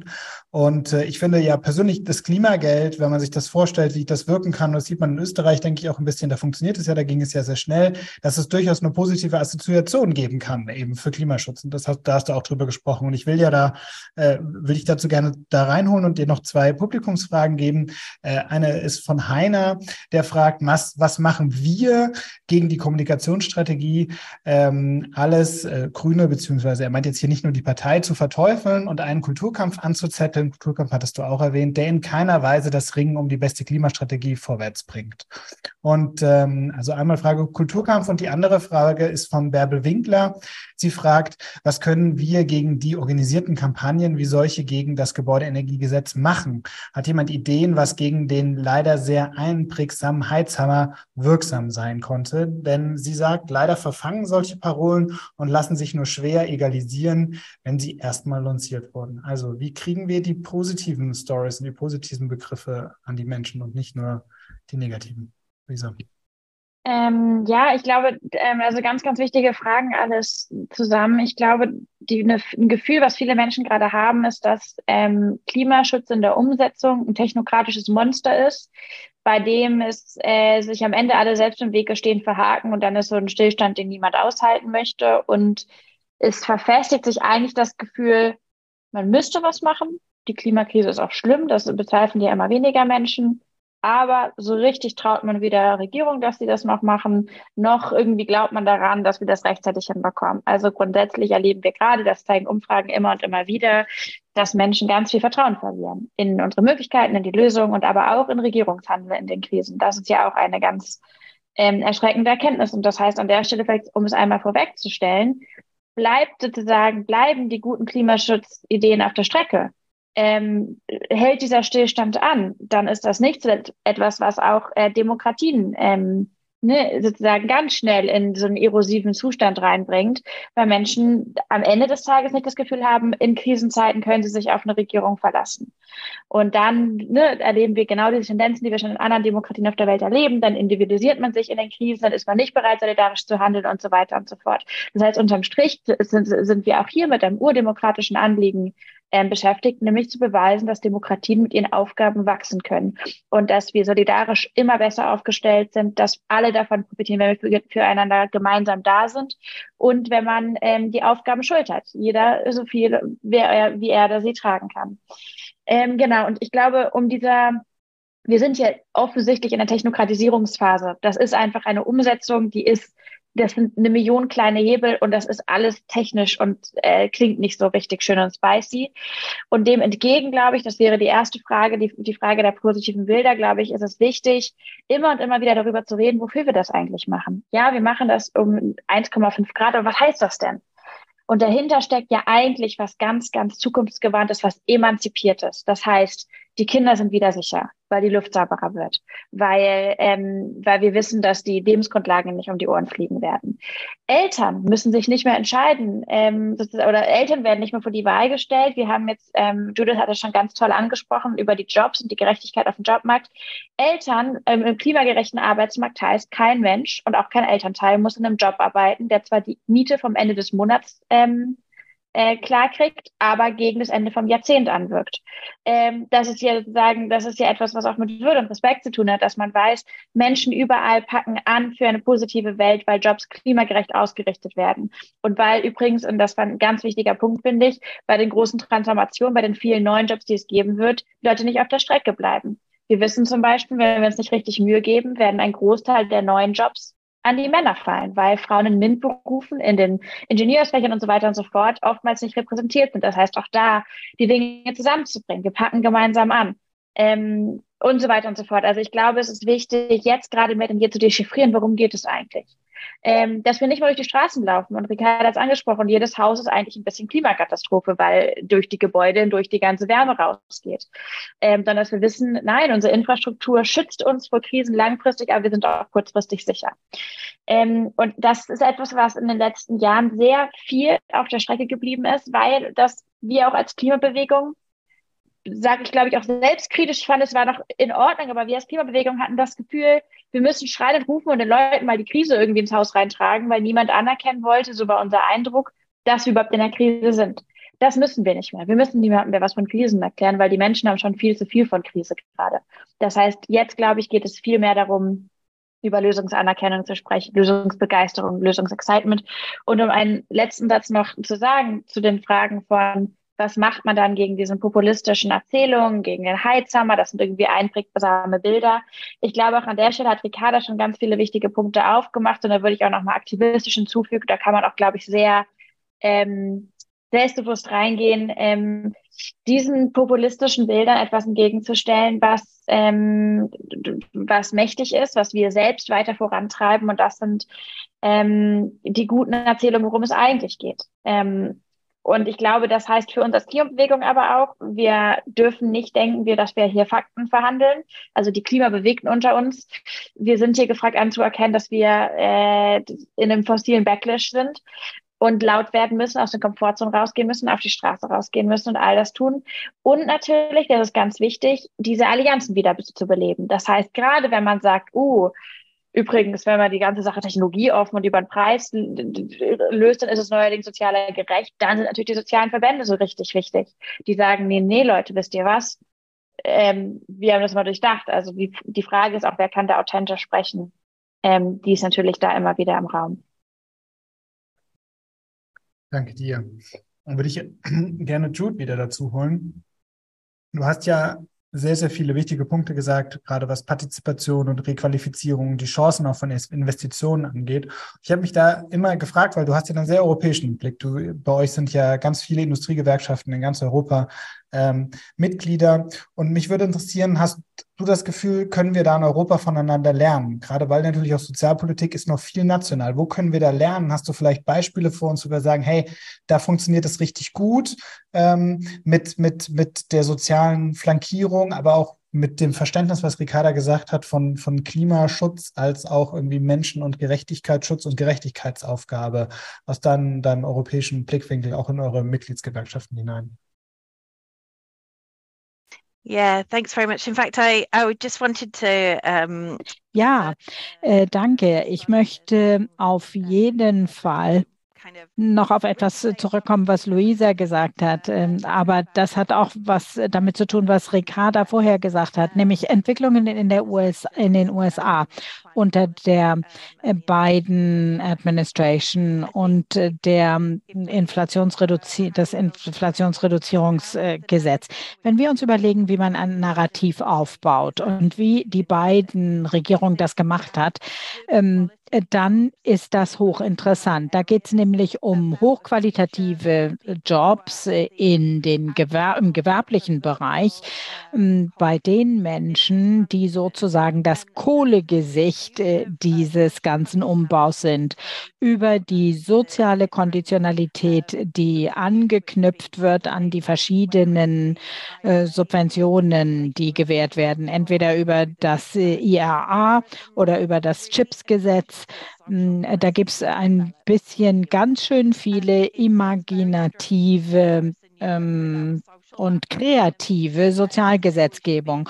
Und das ist jetzt wirklich sehr, sehr merkwürdig, wenn man aus Europa kommend sagt, wir sollten uns mal inspirieren lassen von diesem finsteren äh, äh, neoliberalen äh, US-Regime. Aber das Inflation ähm, Reduction Act ist interessant.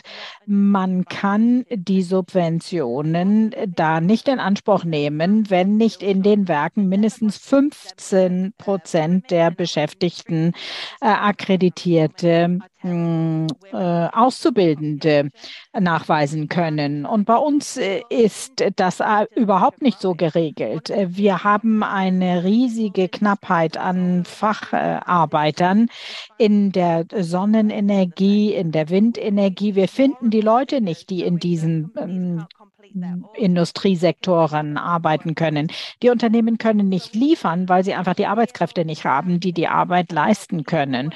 Und das heißt, wir müssen ein wahrhaftiges Narrativ äh, gestalten und müssen auch darauf hinweisen, dass die Menschen, die dort arbeiten, tatsächlich etwas fürs Klima tun, dass sie sich engagieren, äh, selbst wenn sie die äh, Stahlplatten ähm, für die Windturbinen bauen zum Beispiel. All das gehört ja letztlich dazu.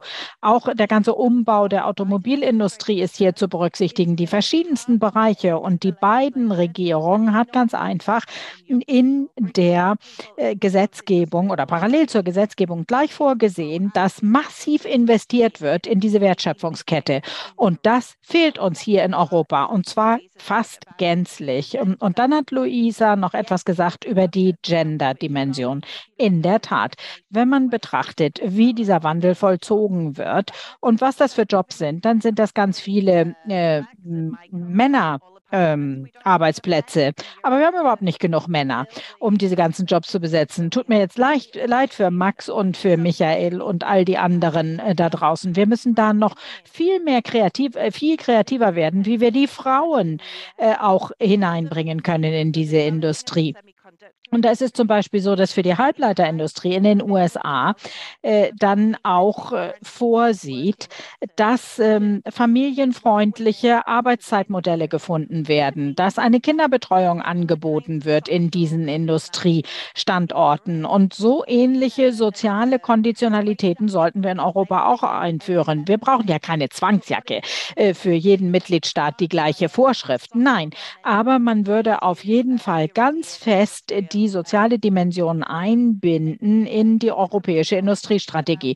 Und dann komme ich zu deiner Frage, äh, Max. Was passiert eigentlich anderswo in Europa? Wir haben bei Industrial Europe sehr, sehr genau hingeschaut, wie der gerechte Übergang geplant wird in anderen Ländern. Wir haben hier zahlreiche gute Praxisbeispiele, die man auch bei uns finden kann. Ich weiß jetzt nicht, in welche Richtung ich zeigen muss. Auf der Webseite von Industrial auf jeden Fall. Da gibt es so eine Webseite, Webseite, äh, wo auch beschrieben wird, wie zum Beispiel der Umbau ausgehandelt wird, auf regionaler, nationaler, sektoraler Ebene beispielsweise. Da gibt es wirklich auch sehr inspirierende Beispiele. Aber was ganz entscheidend ist darüber hinaus äh, äh für guten Erfolg, das sind starke und stabile Arbeitnehmer-Arbeitgeber-Beziehungen. Wenn man keine guten Tarifbeziehungen hat, mit einem soliden Vertrauen, dann ist es ganz, ganz schwierig, sich wirklich so intensiv auseinanderzusetzen über äh, den Umbau. Und das bedeutet äh, auch tatsächlich, dass die Beschäftigten stärker einbezogen werden müssen. Und das hört sich jetzt natürlich sehr merkwürdig an in diesem deutschen Kontext, denn die Mitbestimmung ist ja so ein Herzstück. Aber die Mitbestimmung nimmt auch ab, in, sogar in Deutschland. Und wir brauchen eine Neubelebung, eine Stärkung dieses Instruments, damit nicht einfach nur in einer äh, bürgerlichen Demokratie darüber äh, diskutiert wird. Wir müssen uns auch klar machen, dass wir auch die industrielle ähm, Demokratie benötigen. Das beides gehört ganz unzertrennbar zusammen, damit man in sozial gerechter Weise so einen Umbau gestalten, kann. Und da gibt es natürlich auch immer äh, etwas, was man geben muss. Äh, etwas ist ein Geben und Nehmen in solchen Verhandlungen. Das ist ganz klar. Aber wenn wir nicht einmal in dieses Gespräch kommen, in diese Verhandlungen, dann verlieren die Arbeitskräfte immer nur mehr. Und die Arbeitsbedingungen Bedingungen werden immer schlechter und wir schaffen dann damit auch nicht den nachhaltigen Umbau, den wir brauchen in Europa. Danke. Ja, vielen Dank. Kann ich nur sagen, ich war einmal in Duisburg im großen Stahlwerk und habe da äh, Menschen kennengelernt, die gerade daran arbeiten, eben grünen Wasserstoff äh, in, in die Stahlproduktion reinzubekommen. Und ich glaube, was ganz, ganz wichtig ist, ist einfach auch Respekt für die Lebensleistung und auch für, für die Arbeit dieser Menschen. Und ich glaube, gibt es ja manchmal die Tendenzen, das dann irgendwie zu verteufeln, die bösen Industriearbeitsplätze, die ganz viel CO2 ausstoßen und so. Und wenn man, glaube ich, mit Leuten redet, dann haben die eine irre Lust und sind irre stolz, diese Transformation zu machen, gerade in der Industrie. Und ich glaube, das ist ist ein ganz wichtiger Punkt, den man, wo man, glaube ich, auch Bündnisse schmieden kann, um das einfach anzuerkennen. Die haben richtig Bock da drauf, ganz, ganz viele. Man muss sie halt, glaube ich, einfach mitnehmen und man muss gute Wege gemeinsam finden. Luisa meldet sich. Ja, ich finde, ich wollte noch ganz schnell hinzufügen, ich finde, das ist ein ganz wichtiger Punkt, aber das heißt auch, man erkennt an, worüber wir verhandeln. Es geht nicht um die besseren Argumente in ganz vielen von den großen Entscheidungen. Es geht um Macht, es geht um Gefühle, es geht um Biografien, es geht um Kulturen und es geht auch um Kränkungen. Und das meine ich in keiner Weise irgendwie abwerten. Ich glaube nur, es ist wichtig, das auseinanderzuhalten. Das ist ein ganz großartiger Reflex, gerade um sich vor irgendwie einer Kränkung, sozusagen zum Ende einer fossilen Ära hin zu schützen, Unglaubliches an Märchen aufgetischt wird um ja den Status quo ein ganz bisschen zu verlängern, um sich ein ganz bisschen mehr Zeit zu kaufen. Und das heißt, ich glaube, ähm, ne, das ist sozusagen ein guter Mechanismus, über den man überprüfen kann, worüber man spricht, ist, wenn man mal ähm, sozusagen, wenn man nachfragt, führen wir gerade die Debatte, um zu einer schnellen, gerechten und effektiven Lösung zu kommen, oder führen wir eine Debatte, um eine Debatte zu führen, damit der Status quo ein bisschen mehr erhalten bleibt und wir und irgendwessen Gefühle hier nicht verletzt werden, weil da sind auch Gefühle im Spiel. Aber dann lasst uns um Gottes Willen ehrlich darüber sein, dass wir über Gefühle und Werte und ähm, Emotionen, äh, Kränkung verhandeln und im Zweifelsfall dann eben nicht über wissenschaftliche Erkenntnis oder die effizientere, gerechtere Lösung. Ähm, vielen Dank, Claudia und dann Ricarda. Für Ricarda habe ich auch gleich noch eine Frage, aber Claudia. Ja, genau. Also ähm, vieles schon gesagt worden. Ich finde es auch total wichtig und äh, ganz, ganz richtig, was jetzt gerade auch im Bereich der Industriearbeitsplätze gesagt wurde. Es deckt sich eins zu eins mit dem, äh, was, äh, was wir auch schon immer festgestellt haben, dass da eine große Bereitschaft ist, auch diese Transformation mitzugehen. Im Gegenteil, häufig ist es ja gerade so, dass ähm, auch nicht nur junge Arbeitskräfte diese Transformation wollen. Sie wollen zukunftsfähige Jobs, sie wollen eine gewisse Sicherheit, die auch sozial gerecht ist, äh, gut bezahlt ist, aber auch äh, vor allen Dingen jetzt vom Image äh, nicht so schlecht schlecht ist. Und da haben wir ja auch äh, diese Transformation mitzubegleiten, weil viele, viele in der Tat sich da benachteiligt fühlen, wenn sie da irgendwie abqualifiziert werden. Also äh, klassische Industriearbeitsplätze, das ist ja mitnichten der Fall. Also gerade in der Kohleindustrie oder auch äh, die äh, Jobs, äh, die wir, die wir brauchen, wo dann ähm, eben auch klassische Handwerker gefordert sind, äh, da mitzugestalten. Und ähm, klar geht's da auch um Gefühle. Also ich bin da ganz bei Luisa, aber auch die anderen, die das alle gesagt haben. Äh, aber es muss auch darum gehen, ähm, dass man da äh, klug äh, gestaltet und äh, die diese Transformation eben sozial gerecht auch gestaltet, gerade für für die für die Arbeitskräfte. Ich wollte aber doch noch einen Punkt machen, den wir aktuell sehr stark erleben, wo wir alle jetzt ein bisschen tangiert haben, aber nicht wirklich aus meiner Sicht das nochmal adressiert haben. Das ist schon den Backlash, den wir im Moment sehen, die Kraft, die Wucht, mit der da äh, im Moment gegengehalten wird. Also ich bin, äh, glaube ich, äh, die älteste der Runde, äh, glaube ich zumindest, und habe 20 Jahre Diskussion in diesem Bereich hinter mir und muss sagen, all das, was wir jetzt erleben, ist an Dimension überhaupt nicht zu vergleichen mit dem, was wir, was wir in der Vergangenheit hatten. Und äh, da ist schon eine Wucht dahinter, ähm, die wir gar nicht so sehr jetzt in den Jobs oder in dem, was wir da auf der Straße erleben äh, oder mit den Menschen in den Diskussionen erleben, sondern wirklich auch an der Kommunik kommunikativen äh, Front, aber auch ausgelöst durch diese ganzen Kampagnen, die da stattfinden, äh, die wir in der Vergangenheit eher in Amerika gesehen haben, äh, wo bestimmte Medien äh, eben dagegen halten mit auch Klima klimaskeptischen Argumenten, aber auch diese Polarisierung herbeischaffen wollen. Und da sind wir eben auch bei den Jobs, dass wir diese Polarisierung ähm, äh, vermeiden, indem wir da auch deutlich benennen, wo im Moment der Elefant im Raum ist. Und der ist eindeutig da, dass es da eine ganz gezielte Attacke gibt äh, gegen die Wissenschaft, gegen die freie Presse, gegen äh, die Demokratie als Ganzes, um auch wirklich sozial Schwache aufzuwiegeln äh, gegen diese Transformation, um den Eindruck zu erwecken, wenn nur alles bleibt wie früher äh, und wir ganz lange Öl- und Gasheizung haben und wir ganz lange irgendwie Kohleschornsteine haben, dann wird alles besser. Und das ist ja mitnichten der Fall. Und äh, helfen ganz sicher die Erzählung der positiven äh, Veränderung. Aber wir haben es hier im Moment mit einer Wucht zu tun und auch mit einer Dimension, die ich bisher so noch nicht kannte und die auch aus anderen Ländern eher bekannt ist. Und das müssen wir auch in irgendeiner Form mit auffangen.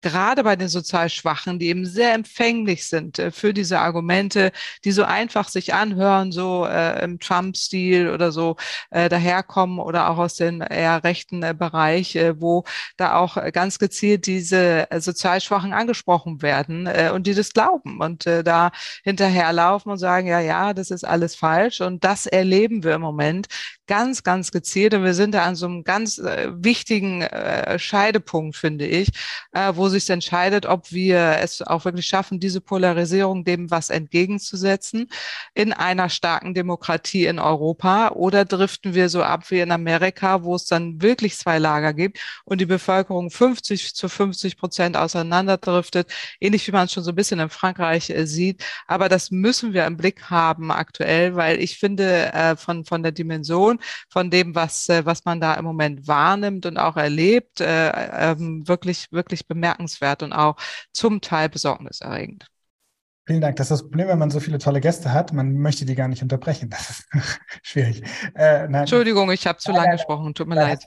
Nein, ich meine es wirklich ernst. Äh, ich finde, finde alle Beiträge bisher äh, wirklich, also das, das Niveau, das wir in diesem Eurocalling mit euch allen haben, finde ich ganz, ganz großartig. Will ich nur mal kurz sagen. Wird hier auch gespiegelt von, von vom Publikum. Äh, Ricarda, und äh, du jetzt, ähm, ich gebe dir aber jetzt die topgevoteste Frage von einem alten Bekannten, ähm, von Philipp Schmalgold. Arnold, der hat die meisten Stimmen bekommen, der fragt, äh, was passiert, wenn eine der Regierungsfraktionen auf Bundesebene, also deutsche Bundesebene, sich aktiv gegen den notwendigen Klimaschutz wendet. Er schreibt dann FDP dahinter. Und ich ergänze noch dazu, ähm, hat man heute auch viel gelesen, die Frage auch von Journalistinnen, was passiert denn jetzt mit den anderen äh, ähm, Absprachen, die man so in der Koalition getroffen hat, zum Beispiel zu den Klimazielen oder Sofortprogrammen. Also die, die Entscheidung der Liberalen heute, äh, so massiv auf die Bremse zu treten, was bedeutet das auch für die anderen Absprachen? Was bedeutet das für euch? Ich würde noch ganz kurz zwei Punkte, ich versuche es sehr schnell zu machen, zu dem, was Luisa und Claudia gesagt haben, ähm, weil ich da, glaube ich, sehr gut anschließen kann. Das ist sowohl den Punkt, den Luisa genannt hat mit den Emotionen. Ähm, ich glaube, es war ja Grune Marinic, die vor ein paar Tagen einen Artikel gebracht hat zu uns Grünen. Und man liest ja sehr ungern Kritik über sich selbst, aber ich glaube, sie hat da einen Punkt getroffen, mit dem sie sehr recht hatten. Das ist, dass man das Irrationale und das Emotionale aktiv mit einberechnen muss. Also dass diese Vorstellung von, das wird nicht kommen, einfach nicht aufgeht. Und das glaube ich auch da, wo wir Grüne, wir wissen es natürlich besser, aber wo wir den, den Anschein erweckt, ne, also wir wissen besser, dass das so nicht funktioniert, aber trotzdem da, wo man den Anschein erweckt, zu denken, wir überzeugen euch einfach, weil wir sagen, wissenschaftlich ist das so, das wird halt nicht funktionieren. Und dieses Kraft des besseren Arguments ist ein hehrer Anspruch an eine politische Debatte und einen, den wir auch nicht aufgeben sollten. Ne? Aber dabei immer mit einzuberechnen, welche Emotionen, welche Verletzungen, welche auch biografischen Bindungen gibt es in dieser Debatte, ist, glaube ich, total wichtig. Und anschließend, das, was Claudia genannt hat, auch aufzudecken, wo geht es natürlich auch um ökonomische Interessen. Ich bin immer kein Fan davon, alles als Kampagne zu bezeichnen. Das ist es auch nicht. Aber natürlich haben wir eine Situation, wo in Deutschland, in Europa, in der Welt in den letzten Jahren wieder besseren Wissens, das Wissen war ja alles da über die Klimakrise, sehr viel Geld in Fossile investiert wurde und Unternehmen auch Geld damit gemacht haben, dass wir abhängig waren von Gas, dass die einzelnen Häuser, dass die ähm, Menschen, die in diesem Land leben, abhängig sind von Gas. Je schneller wir beim Ausbau der erneuerbaren Energien sind, je schneller wir beim Ausstieg aus den Fossilen sind, desto weniger Geld lässt sich damit in Zukunft noch machen. Das heißt, wir haben eine Situation, wo wir aus meiner Sicht für einen Großteil der Wirtschaft eigentlich eine riesige Chance haben mit dem Klimaschutz, eine Lebensnotwendigkeit, aber wo es natürlich auch Einzelne gibt, für die es erstmal ein Verlustgeschäft ist, weil es sowas wie fossile Lock-ins in die Investitionen gibt, die sich dann einfach nicht mehr rechnen werden in Zukunft. Und natürlich spielt das in der Debatte auch eine Rolle. Ich will mal daran erinnern, wenn man sich anschaut, KKR, ähm, einer der Hauptanteilseigner von Springer Verlag, ist gleichzeitig einer der größten Investitoren in Gas weltweit. Ähm, das heißt, ich glaube, das dürfen wir auch nicht ausblenden und sollten das ohne überall direkt immer Kampagne zu schreien, trotzdem auch klar benennen, mit welchen ökonomischen Interessen es wir auch zu tun haben, wo sich dann so ein bisschen die Union zum Beispiel, da wird vorgeschoben, der kleine Mann, aber eigentlich geht es um das Vertreten von den Interessen von der fossilen Lobby und nicht um den kleinen Mann. Ich glaube, das muss man auch so klar benennen. Jetzt zum weiteren Verfahren innerhalb der Bundesregierung. Also wir haben noch eine Chance, dass in der nächsten Sitzungswoche das GEG, das Gebäudeenergiegesetz, aufgesetzt wird. Und wir werden das auch ganz klar einfordern. Das ist für mich eine Frage von Zuverlässigkeit. Auch eine Frage der Autorität dieser Regierung und natürlich auch des Kanzlers an dieser Stelle, ähm, dass wir Dinge, die wir gemeinsam vereinbart haben, uns darauf auch verlassen können. Und es ist vor allem eine Notwendigkeit für die Bürgerinnen und Bürger. Denn die Fragen, die am meisten umtreiben, ist ja, wie kann ich es bezahlen? Wie sieht die soziale Staffelung aus? Und dafür brauchen sie jetzt endlich Sicherheit und nicht so ein Rumlavieren. Und es ist aber natürlich auch klar, wir hatten ein Ergebnis in einem Koalitionsausschuss, das haben wir auch schon mal hier bei Europe Calling ähm, diskutiert, in einer sehr kritischen Runde. Das heißt, eines, wo vieles viel nicht gefallen hat, was da auch rausgekommen ist. Aber natürlich wird auch das nicht kommen. Also wir werden nicht jetzt irgendwelche Gesetze über Planungsbeschleunigung ähm, durch das Parlament bringen, während eines der zentralen Momente beim Klimaschutz dort weiter blockiert wird. Das war deutlich. Vielen Dank. So, und jetzt äh, wir werden fünf Minuten überziehen. Ich hoffe, dass es ist für die ZuschauerInnen, wer hier schon gehen muss. Ich möchte aber unbedingt noch Michael Bloss jetzt äh, reinholen und dann auch das letzte Wort dann geben. Haben uns bis 21 Uhr Zeit genommen. Ähm, ich glaube, das lohnt sich. Michael, äh, ich, dir möchte ich die englische top-gewotetste ähm, Frage äh, noch mit reingeben. Und zwar ist die von, äh, von Vero auf Englisch gestellt. Ich lese sie aber auf Deutsch vor, sonst klappt das mit der Dolmetschung nicht richtig. Die EVP und die Agrarlobby bekämpfen derzeit das Gesetz zur Wiederherstellung Wiederherstellung der Natur, das wahrscheinlich das wichtigste Naturschutzgesetz des Jahrzehnts ist und für den Green Deal unerlässlich. Was können wir als Klimaaktivisten tun, um das Gesetz voranzutreiben, das derzeit in der öffentlichen Debatte unterrepräsentiert ist? Micha. Ähm, ich glaube, das fängt ähm, damit an, dass, äh, wie schon gesagt, dass äh, dieser, dieser Konsens ein bisschen bröckelt oder nicht ein bisschen, sondern der bröckelt. Und das erleben wir ähm, dadurch, dass, wie, wie gesagt, also wir haben in diesem Titel Green Deal done, aber es ist natürlich eigentlich nicht so, dass der schon done ist. Der ist noch nicht vollzogen, sondern da fehlt noch extrem viel. Der Green Deal, da ging es auch um die Frage von ähm, ähm, der, der Wiederherstellung der Natur. Natürlich, da ging es aber auch um die Frage von ähm, einer Zero Pollution, also ke keine Gifte mehr, die in Umlauf gebracht werden. Da geht es um die Frage von einer Kreislaufwirtschaft. Also es ist wirklich ein gesamtgesellschaftlicher Prozess und wir haben davon vielleicht gerade mal so 10, 15 Prozent geschaffen. Und es gibt eine starke schon, also äh, ein, ein Auseinandergehen und ähm, gerade sowas wie, also die Wiederherstellung der Natur wird immer als etwas ähm, dargestellt, was eben sozusagen die Bäuerinnen und Bauern, was, ähm, was ähm, die Betriebe unter Druck setzt. Und deswegen ähm, gibt es dagegen oder dafür gerade keine Mehrheit. Wir hatten heute im Ausschuss ähm, für die Landwirtschaft ähm, mit einer Mehrheit von rechts bis liberal die Ablehnung dieses äh, Gesetzes zur Wiederherstellung der Natur. Und es ist nur eines von vielen, wo wir gerade die, ähm, wo wir gerade keine Mehrheiten dafür hinbekommen. Ähm, und da vielleicht sozusagen nochmal einsteigend in das, ähm, was, was Ricarda gesagt hat, ähm, vielleicht ist es keine Kampagne, aber vielleicht ist es doch so, dass wir natürlich in den letzten vier Jahren etwas geschafft haben oder etwas gemacht haben, was extrem gefährlich ist ähm, für die Art und Weise, wie wir in den letzten 200, 300 Jahren gewirtschaftet haben. Nämlich wir gehen wirklich dorthin, äh, wo es weh tut. Wir, wir drücken die Fossilen raus. Und die wehren sich. Das ist ja auch ganz klar, sozusagen. Da wird also sozusagen eine historische Struktur muss sich ändern. Ähm, und dass das nicht irgendwie ähm, alles ähm, nur nett abgeht, äh, das ist, das ist normal, glaube ich. Und wir sind gerade eben genau in dieser Situation, wo wir einen Anfang gemacht haben, ähm, diese, äh, diese Veränderung umzusetzen. Aber wir sind noch lange nicht fertig damit. Ich glaube, es ist sozusagen die Aufgabe unserer Generation, ähm, also unserer gesamtpolitischen Generation, dass genau das erreicht wird. Ähm, und jetzt haben wir sozusagen die, die, die äh, Grundlagen bzw. die Rahmenbedingungen gesetzt. Aber jetzt muss es irgendwie umgesetzt werden. Und ich glaube, genau das, was, also vielleicht auch als, als endende Worte, ich fand es wunderbar, dieses Panel ähm, äh, hier. Ich glaube, alles Richtige wurde gesagt. Vielleicht nur nochmal ähm, zusammenfassend. Ich glaube, genau, also klar, es, es, also sagen, es geht natürlich um den Menschen und der Mensch hat nicht nur einen Kopf, mit dem er denkt, der hat auch ein Herz, mit dem er fühlt und auch diese Herzen müssen gewonnen werden und vielleicht haben wir uns als äh, vielleicht auch selbstkritisch an uns Grüne zu sehr gedacht, wir sind jetzt in der Regierung, jetzt können wir es quasi einfach nur umsetzen und haben ein bisschen vergessen, dass wir sozusagen die Gesellschaft drumherum auch noch mitnehmen müssen.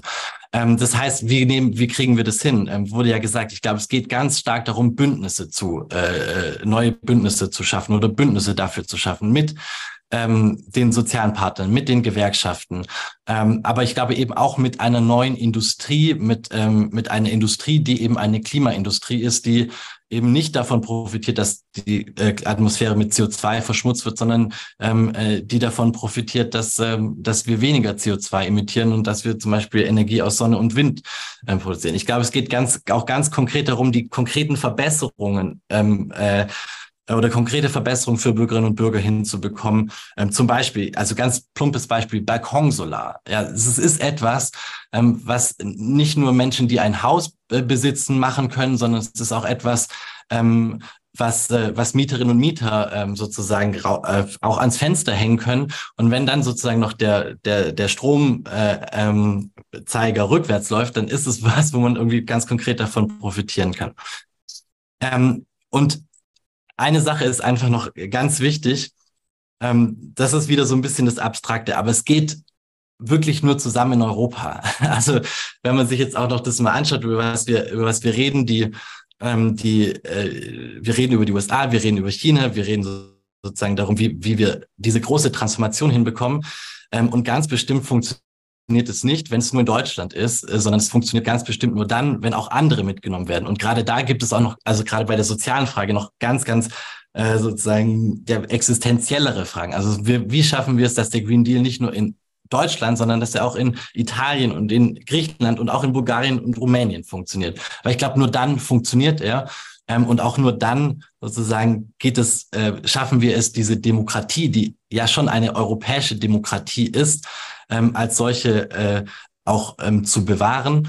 Ähm, genau. Ähm, ich glaube, deswegen also Green Deal dann. Es braucht mindestens einen Green Deal 2.0, ähm, aber eigentlich ist es eine echte Generationenaufgabe, ähm, vor der wir stehen. Aber ähm, ich, von dem, was ich heute gehört habe, äh, ich habe heute sehr viele ähm, positive Erzählungen und äh, Lösungsexcitement gehört. Also äh, von daher, das hat mir jetzt sehr viel Kraft gegeben, dafür weiterzumachen. Ähm, und ich hoffe, den vielen, die zugeschaut haben, auch, ähm, weil am Ende kommt es auf jeder und jeden Einzelnen an, dass wir diese, äh, auch diese Hegemonien und diese Diskurse drehen. Also vielen, vielen Dank, dass ihr da wart äh, und mitgemacht habt. Und ja, danke.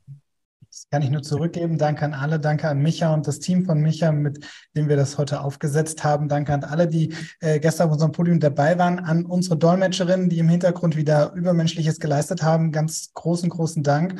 Und ähm, an alle, die dabei waren. Ich habe unsere nächsten drei Webinare von Europe Calling mal in den Chat gepackt. Da kommt Luisa auch nochmal drin vor. Da kommt das Thema fossile Lobby auch nochmal drin vor. Äh, kommt dazu. Wir diskutieren weiter. Lasst uns Bewegungen bilden. Lasst uns Community sein und lasst uns zusammen für die Transformation arbeiten. In diesem Sinne, einen schönen Abend und bis zum nächsten Europe Calling. Ciao. Vielen, vielen Dank euch und schönen Abend noch. Ciao. Tschüss. Tschüss.